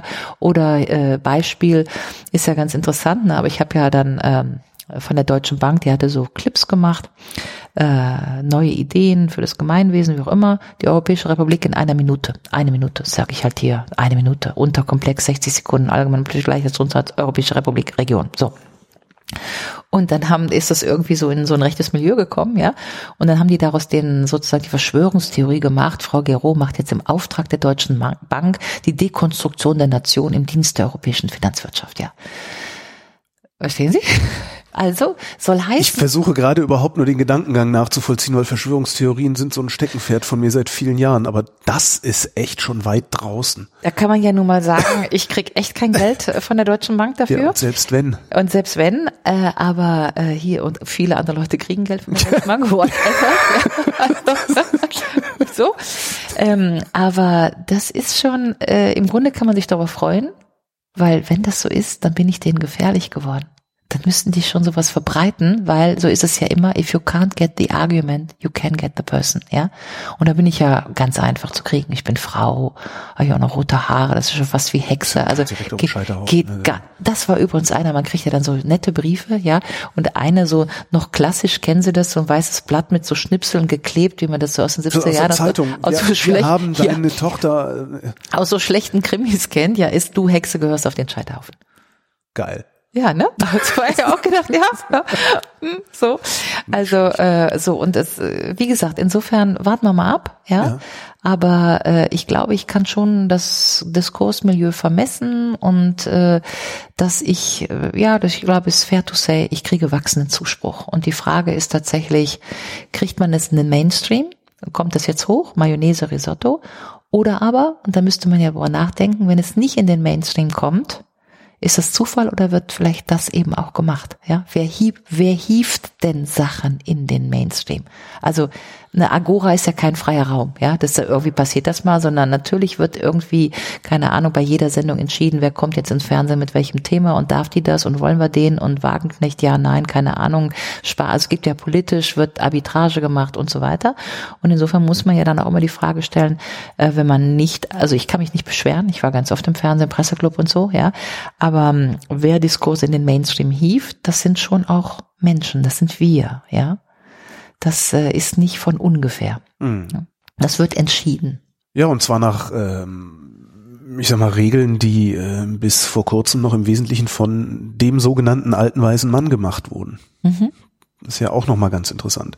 Wobei ich dann auch immer sage, alter weißer Mann, das ist eher eine Metapher für äh, systemische Zusammenhänge als für den alten weißen Mann, weil es fühlen sich immer alte weiße Männer angesprochen, die genau anders sind als der Genau, weiße Mann. wollen wir nochmal sagen, es gibt also- echt viele Ja, nette ja, ja, ältere, gar ich habe keine- also um das, ich habe wirklich, ne, also äh, auch hier von wegen so über 60, über 60 Kriegsgeneration, ich habe so viele Zuschriften, ich habe ja auch ein ziemlich männerkritisches Kapitel da in diesem Buch, ne, äh, Stierhoden und so weiter, wo ich mal so, ja, ist ganz witzig, also den Zusammenhang zu machen zwischen dem Stier ähm, der ähm, kastriert wird, ja, ähm, und ähm, und der ist ja Europasager. Die die Europa ist ja die Frau auf dem Stier, ja. Und da gibt's ja zwei Erzählungen. Die eine Erzählung ist die patriarchalische. Der Zeus hat die Europa verführt und dann haben sie sich geliebt, drei Kinder und so weiter. Das ist Ovid und wird immer so gern erzählt. Ja, aber es gibt eine matriarchalische Deutung, die ist ja die der, der Zeus war halt ein alter hässlicher Sack, ja, der musste sich verkleiden und äh, Safran essen, damit er nicht so schlecht aus dem Mund riecht und nur deswegen konnte er sich dieser schönen Prinzessin Europa überhaupt annähern, ja, und nur deswegen ist die mit ihm auf dem Rücken dann weg, also sprich, sie wurde betrogen und um sich aus dem Betrug zu befreien, musste sie den Stier natürlich kastrieren, ja? ja. Und jetzt wollte ich mal diese beiden Sagen zusammenbinden, weil ich habe ja ein Buch über die Republik geschrieben und vor der Republik kommt ja bekanntlich die Revolution und wir kennen alle die Bilder von der Marianne und dieser Jakobinermütze, dieser roten Mütze, die die Marianne da immer trägt, ja, diese Jakobinermützen, das Symbol der Revolution. Und woher kommt diese Jakobinermütze? Diese Jakobinermütze ist im Prinzip die sogenannte phrygische Mütze. Das ist eine symbolträchtige Überlieferung im Grunde der Amazonen, die damals, als sie die Armee der Thraker besiegt haben, haben die Amazonen sich Stierhoden auf den Kopf gebunden, weil sie das Testosteron des Stieres wollten, um die Armee der Thraker zu besiegen. Und dann haben sie die ja auch besiegt, weil die Franz die Straker waren ja so statisch mit auf ihren kleinen Pferden und Karren, die konnten sich nicht bewegen, ja. Aber die Amazonen haben ja geritten, sich die Brust abgeschnitten, hatten Pfeil und Bogen, wie auch immer. Aber die Amazonen hatten Stierhoden auf dem Kopf. Und als die Frauen, das muss man sich dran erinnern, die Bastille wurde gestürmt, der erste Marsch auf die Bastille am 14. Äh, Juli 1789. Das war der Frauenmarsch. Warum? Die Frauen hatten äh, keine Milch mehr für ihre Babys, ja. Und die haben sich in Erinnerung an die Amazonen, haben die sich die Stierhoden, haben die eine Mütze gemacht, die diese Stierhoden sozusagen ähm, die daran erinnern sollte, ja.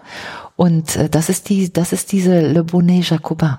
Und ich wollte halt diese beiden äh, Mythen verbinden, also sprich die, die Geschichte von dem Zeus mit der Europa, der Jan Stier ist der Zeus und sagt, wenn wir jetzt mit diesem Europa in der Republik ankommen wollen, dann müsste halt die Europa diesen Stier mal kostrieren, dann sind wir auch die alten Stiere mal los und dann können wir eine Republik machen, weil es ist ja interessant, dass die Republik ist ja eine Frau, ne? der Staat ist ein Mann, die Republik ist eine Frau. Also da, die Imagos sind schon wirklich wichtig. Ja, also wenn Sie mal an dieses Bild denken von Hobbes, dem Leviathan, dieser Staat, der da steht, männlich, Zepter und so weiter, das ist ein anderes Bild als die Republik mit den Bürgern an der Brust. Ja, ja. Ist, äh, also man kann das schon. Und dieses Kapitel hatte ich halt in dem Buch. Äh, Stierhoden und Europa. Und ich kriegte tatsächlich ganz, ganz viele wirklich sehr nette Zuschriften von in diesem Fall älteren weißen Männern, die das trotzdem ganz toll fanden, weil sie mir sehr recht gegeben haben in der Analyse. Das ist gelegentlich eine Kastrationsdrohung vielleicht. Genau, wollen wir es mal laut sagen, Mann ist nicht Mann und man kann auch, sagen wir mal, junger Mann sein und trotzdem, ja. äh, keine Ahnung, protofaschistisch unterwegs genau. und man kann auch Frau sein und, ähm, und so weiter und so weiter. Ja, also. Was ich ganz am Anfang eigentlich schon mal fragen wollte, weil wir haben es jetzt auch häufiger äh, erwähnt, das European Democracy Lab, eine Denkfabrik was macht ihr da eigentlich?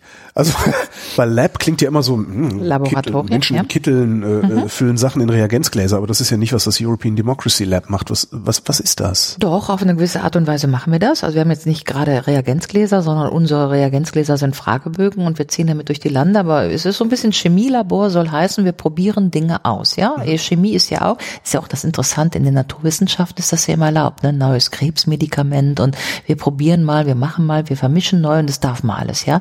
Ist ja ganz interessant, der Begriff Revolution ist ja sozusagen voll verlagert. Tech Revolution mögen wir alle. Tech Revolution, ja. Industrial Revolution, darf alles sein.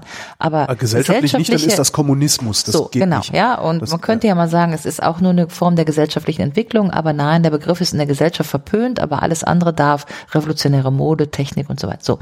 Jedenfalls, wir wollten ein Laboratorium machen, deswegen habe ich den Begriff auch gewusst gesetzt, European Democracy Lab. Wir, wir, wir probieren neue Formen der europäischen Demokratie aus, weil so wie die EU ist, ist sie ja defizitär. Was machen wir konkret? Ich hatte eben schon erwähnt, semantisches Differential, ja, also Studien zur emotionalen Resonanzboden des Begriffes Europäische Republik. Die Zahlen werde ich hoffentlich vorlegen können, sagen wir mal im Herbst, wenn das alles ausgewertet ist. Freue mich schon sehr darauf. Wir haben sogenannte Roadwork Sessions gemacht. Das heißt, wir haben in kreativen Formaten immer Jugendliche aus vier Ländern, sagen wir mal ein Italiener, eine Britin, eine Französin, eine Deutsche, zu Europa diskutieren lassen. Das waren die sogenannten Roadwork Sessions. Für den Hörer kann man alles auch nachlesen auf der Webseite des European Democracy Labs.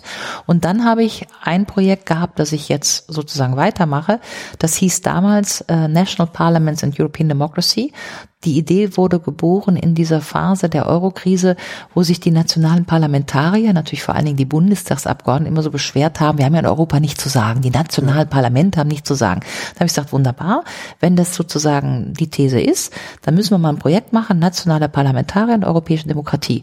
Dann habe ich ein Projektdesign gemacht und habe gesagt, wir gehen jetzt mal nach Helsinki, nach Berlin, nach Paris, nach Ljubljana, nach Lissabon und fragen mal nationale Parlamentarier, was sie zur europäischen Demokratie denken.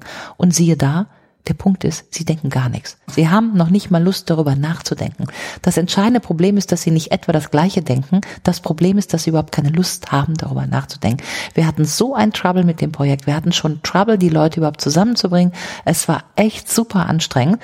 Und trotzdem quintessentially ist der Punkt, sich zu beschweren, dass sie nichts zu sagen haben, während sie auf der anderen Seite gar nicht bereit gar sind, nichts zu sagen gar nicht zu sagen hätten. Ja, das ist im Grunde das Fact-Finding dieser Studie. Ist alles nachzulesen. Ich habe auch Ja. den Report ins Internet eingestellt. Und dann habe ich mir gesagt, wunderbar ich muss jetzt mal weiterdenken, auch so mit Schottland, Katalonien, was sich da tut und diesem Europa-Regionen. Und jetzt habe ich Projektmittel, um ein neues Projekt zu machen. Das habe ich genannt Regional Parliaments in European Democracy. Das heißt, ich nehme jetzt das gleiche Gucken, ob Projektdesign. die vielleicht was zu sagen hätten. Genau. Und ich gehe jetzt über fünf Jahre, gehe ich also äh, einmal pro Quartal, sprich viermal im Jahr in vier Regionen mal fünf äh, Jahre, also in 20 Regionen und gucke mir meinetwegen, ich glaube, wir fangen an mit Loire Atlantique, da oben in äh, Die Westfrankreich. schlechteste Gegend. Nicht die schlechten Nantes, ja. Ähm, wir haben aber schon ein paar, Hessen ist auch interessiert, das Land Hessen, ähm, wie auch immer. Wir Ich sehe ein Muster. Geht's immer nur dahin, wo es Wein gibt?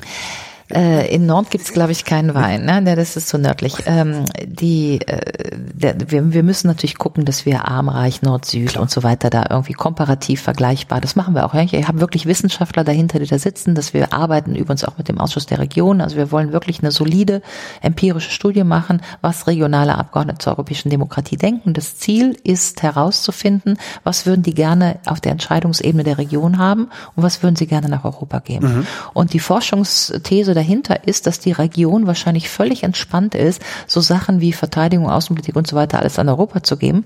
Klammer auf, was die nationale Ebene ja nicht ist, ja.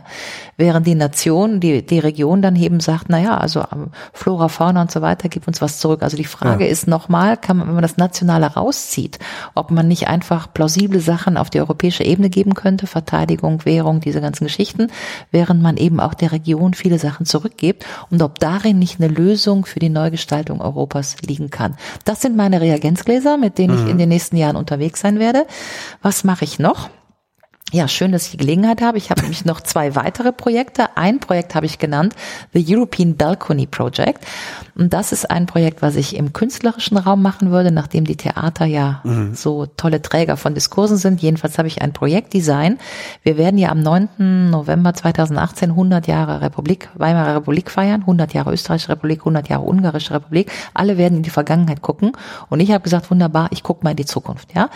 Und äh, in die Zukunft gucken heißt, dass ich mit der Deutschen Dramaturgischen Gesellschaft äh, Kontakt aufgenommen habe und gesagt habe, kann man nicht im Sinne von Jacques Rancière, das ist so ein Theaterwissenschaftler, sagen, die Kunst macht Politik? Dann wird das Politik, ja, also diese Sprechtaktsetzung und habe gesagt, wir gucken mal, ob wir 50 oder auch mehr europäische Theater finden, die am Nachmittag vom 9. November 2018 die Europäische Republik ausrufen. Eine Proklamation, ja, im Theater, im Theater. Das Theater ist frei. Jacques Rancière die Kunst macht Politik.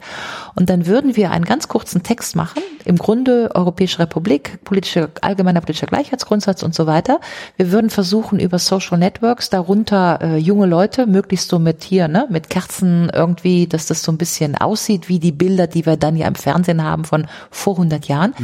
Was soll das heißen? Wir wollen einfach wieder das Bewusstsein dafür wecken, dass Politik ein emanzipatorischer Prozess ist, dass man sich Demokratie nehmen muss und dafür streiten muss, dass das vor 100 Jahren so war, dass das heute vielleicht so könnte, sein könnte, dass die Dinge nicht gesetzt sind. Wir machen das im theatralischen Raum, ja.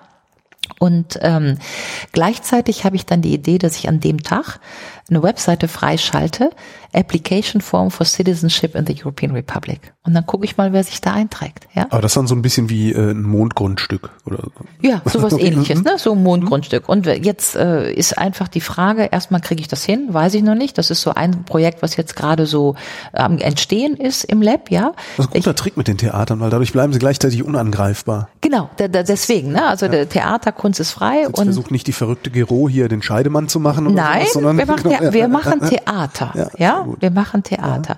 Ja. Ähm, aber natürlich politisches Theater auch im Sinne von Max Reinhardt oder Brecht oder so. Und äh, ich bin jetzt gerade dabei, ich war gerade in Amsterdam, ich habe versucht, niederländische Theater dafür zu gewinnen. Äh, ich habe ein paar französische Kontakte. Also die Frage ist, A, kriege ich's hin?